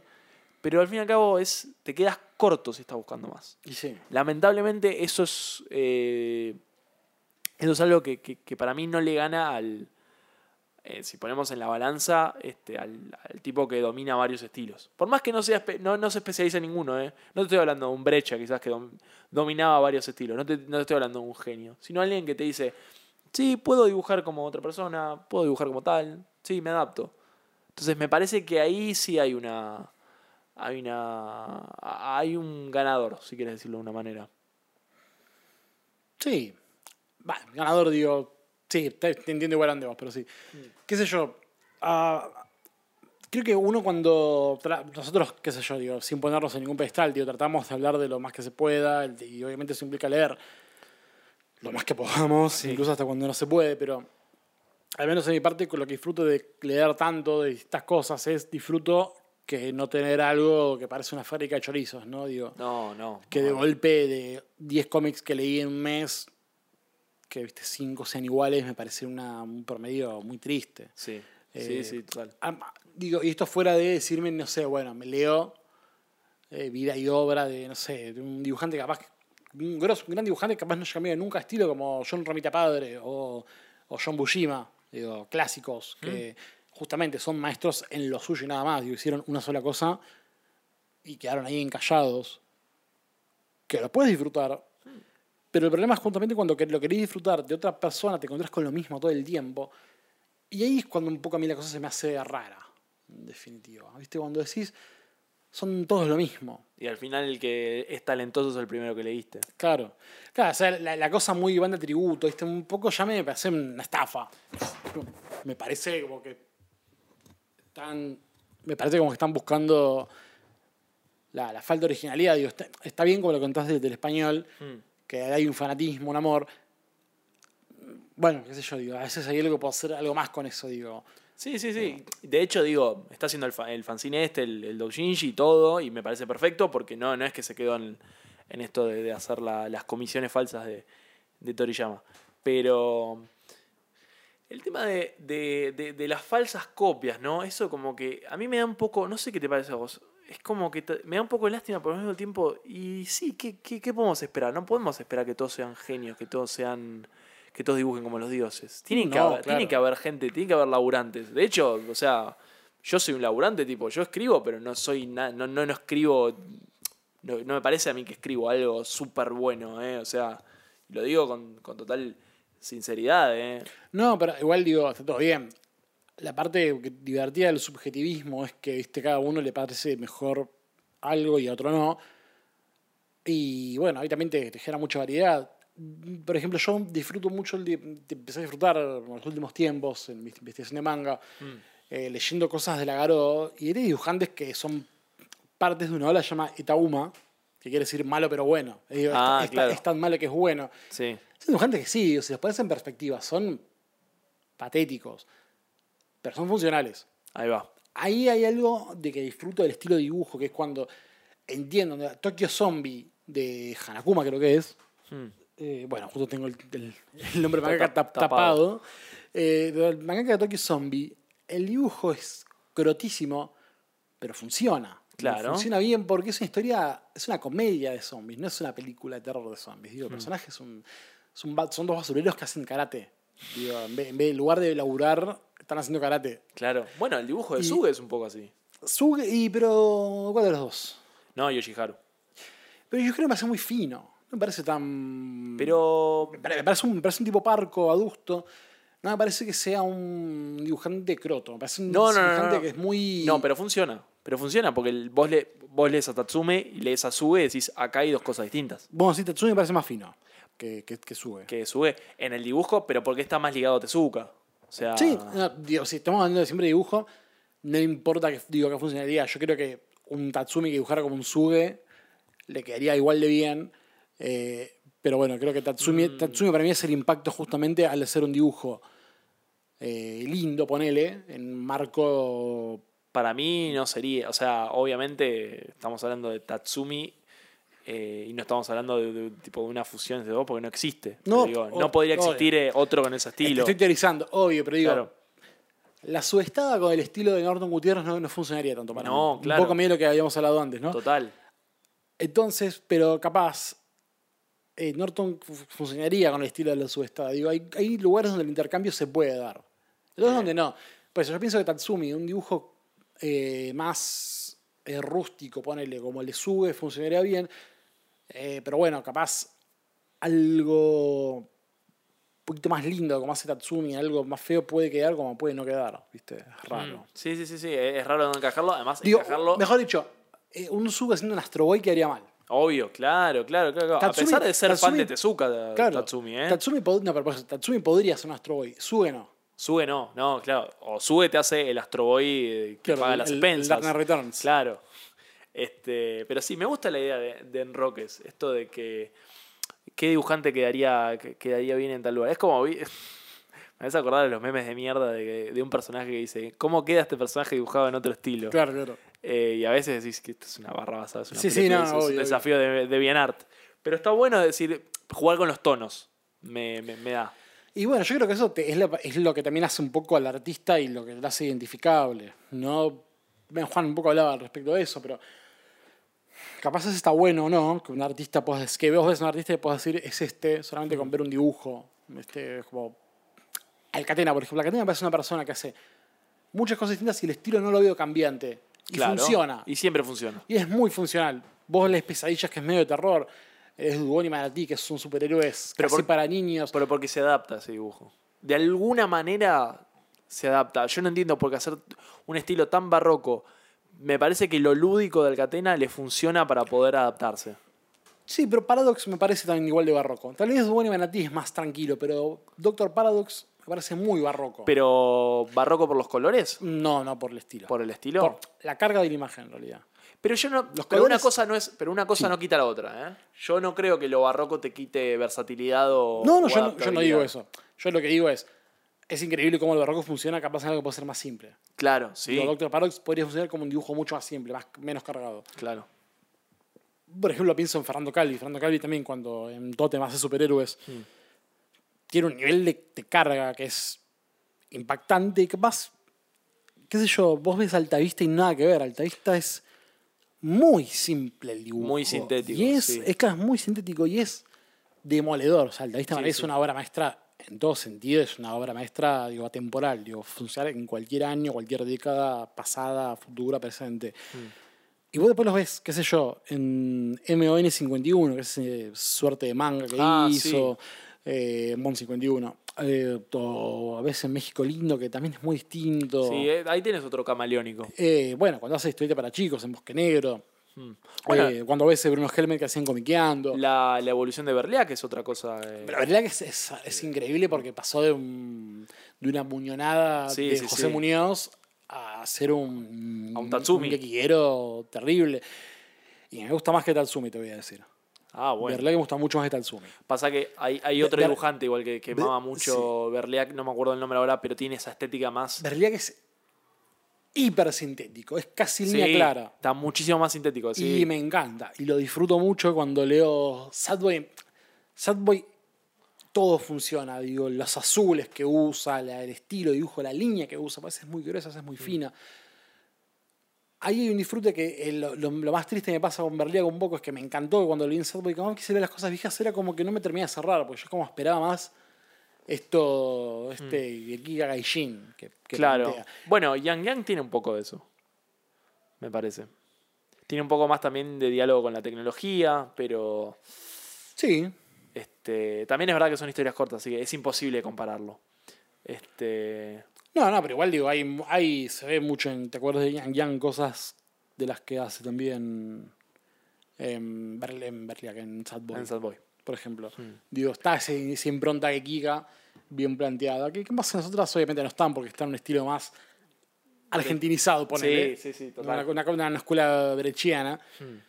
Eh, nada, qué sé yo. Ahí creo que, subjetivamente hablando, obviamente ve- siento que ganó mucho. El Berliak Sí. de Giga para mí le ganó más al primer. Que Sí, sí, sí. también di- digo, es de lo más violento que tiene, porque el cambio es brutal. Es, diametralmente opuesto, o sea, interna- geográficamente opuesto.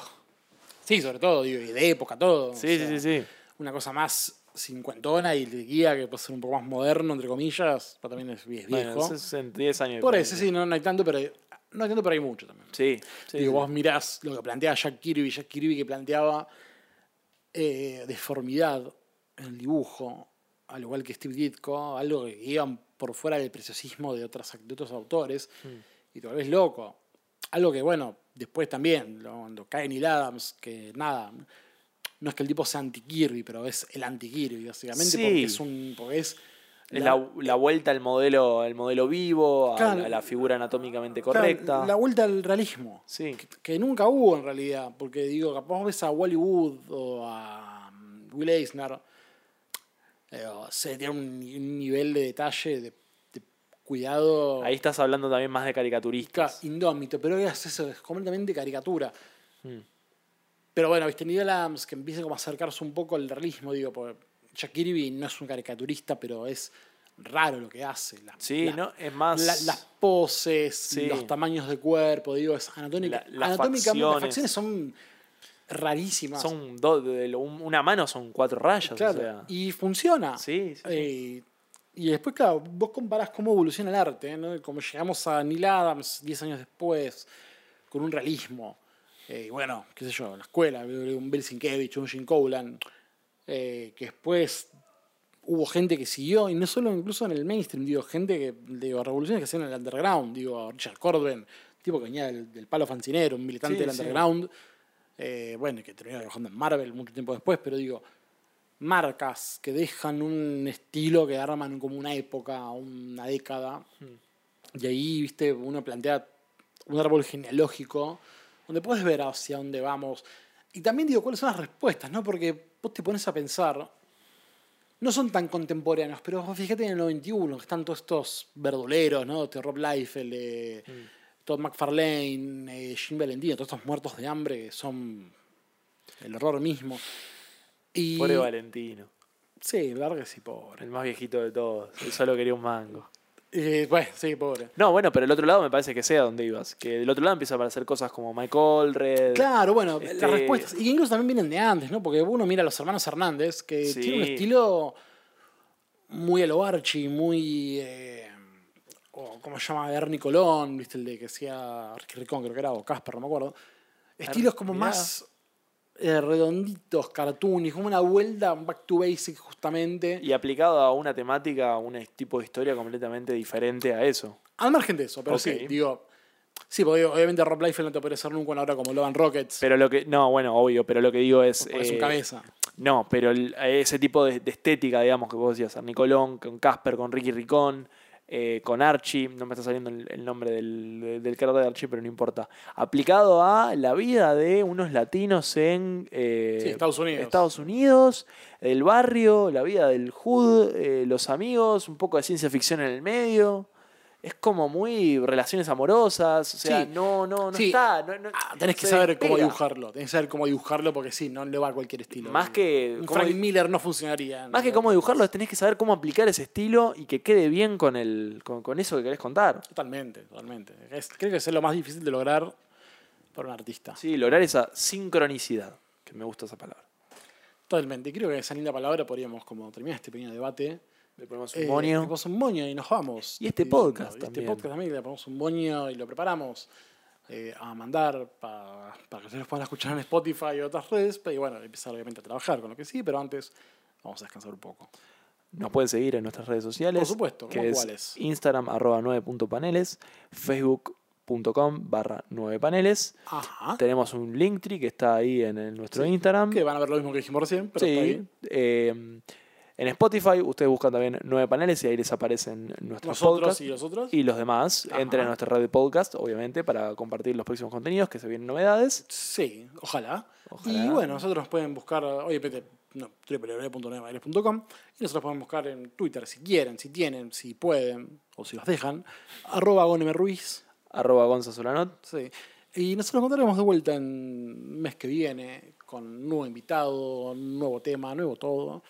Eh, pero bueno, hasta, hasta acá llegamos. Eh, bueno, tienen el sitio web para leer lindas notas que iremos presentando a lo largo de febrero este mes, que como están viendo son poquitas notas, pero bueno, tranqui. Va, va, va avanzando la cosa. Vamos avanzando, ya se viene marzo, se vienen los meses donde van a haber más notas, más cosas. ya empieza el año, tranquilo. Ya empieza el año, justamente. Pero bueno, mientras tanto, muchas gracias y hasta pronto.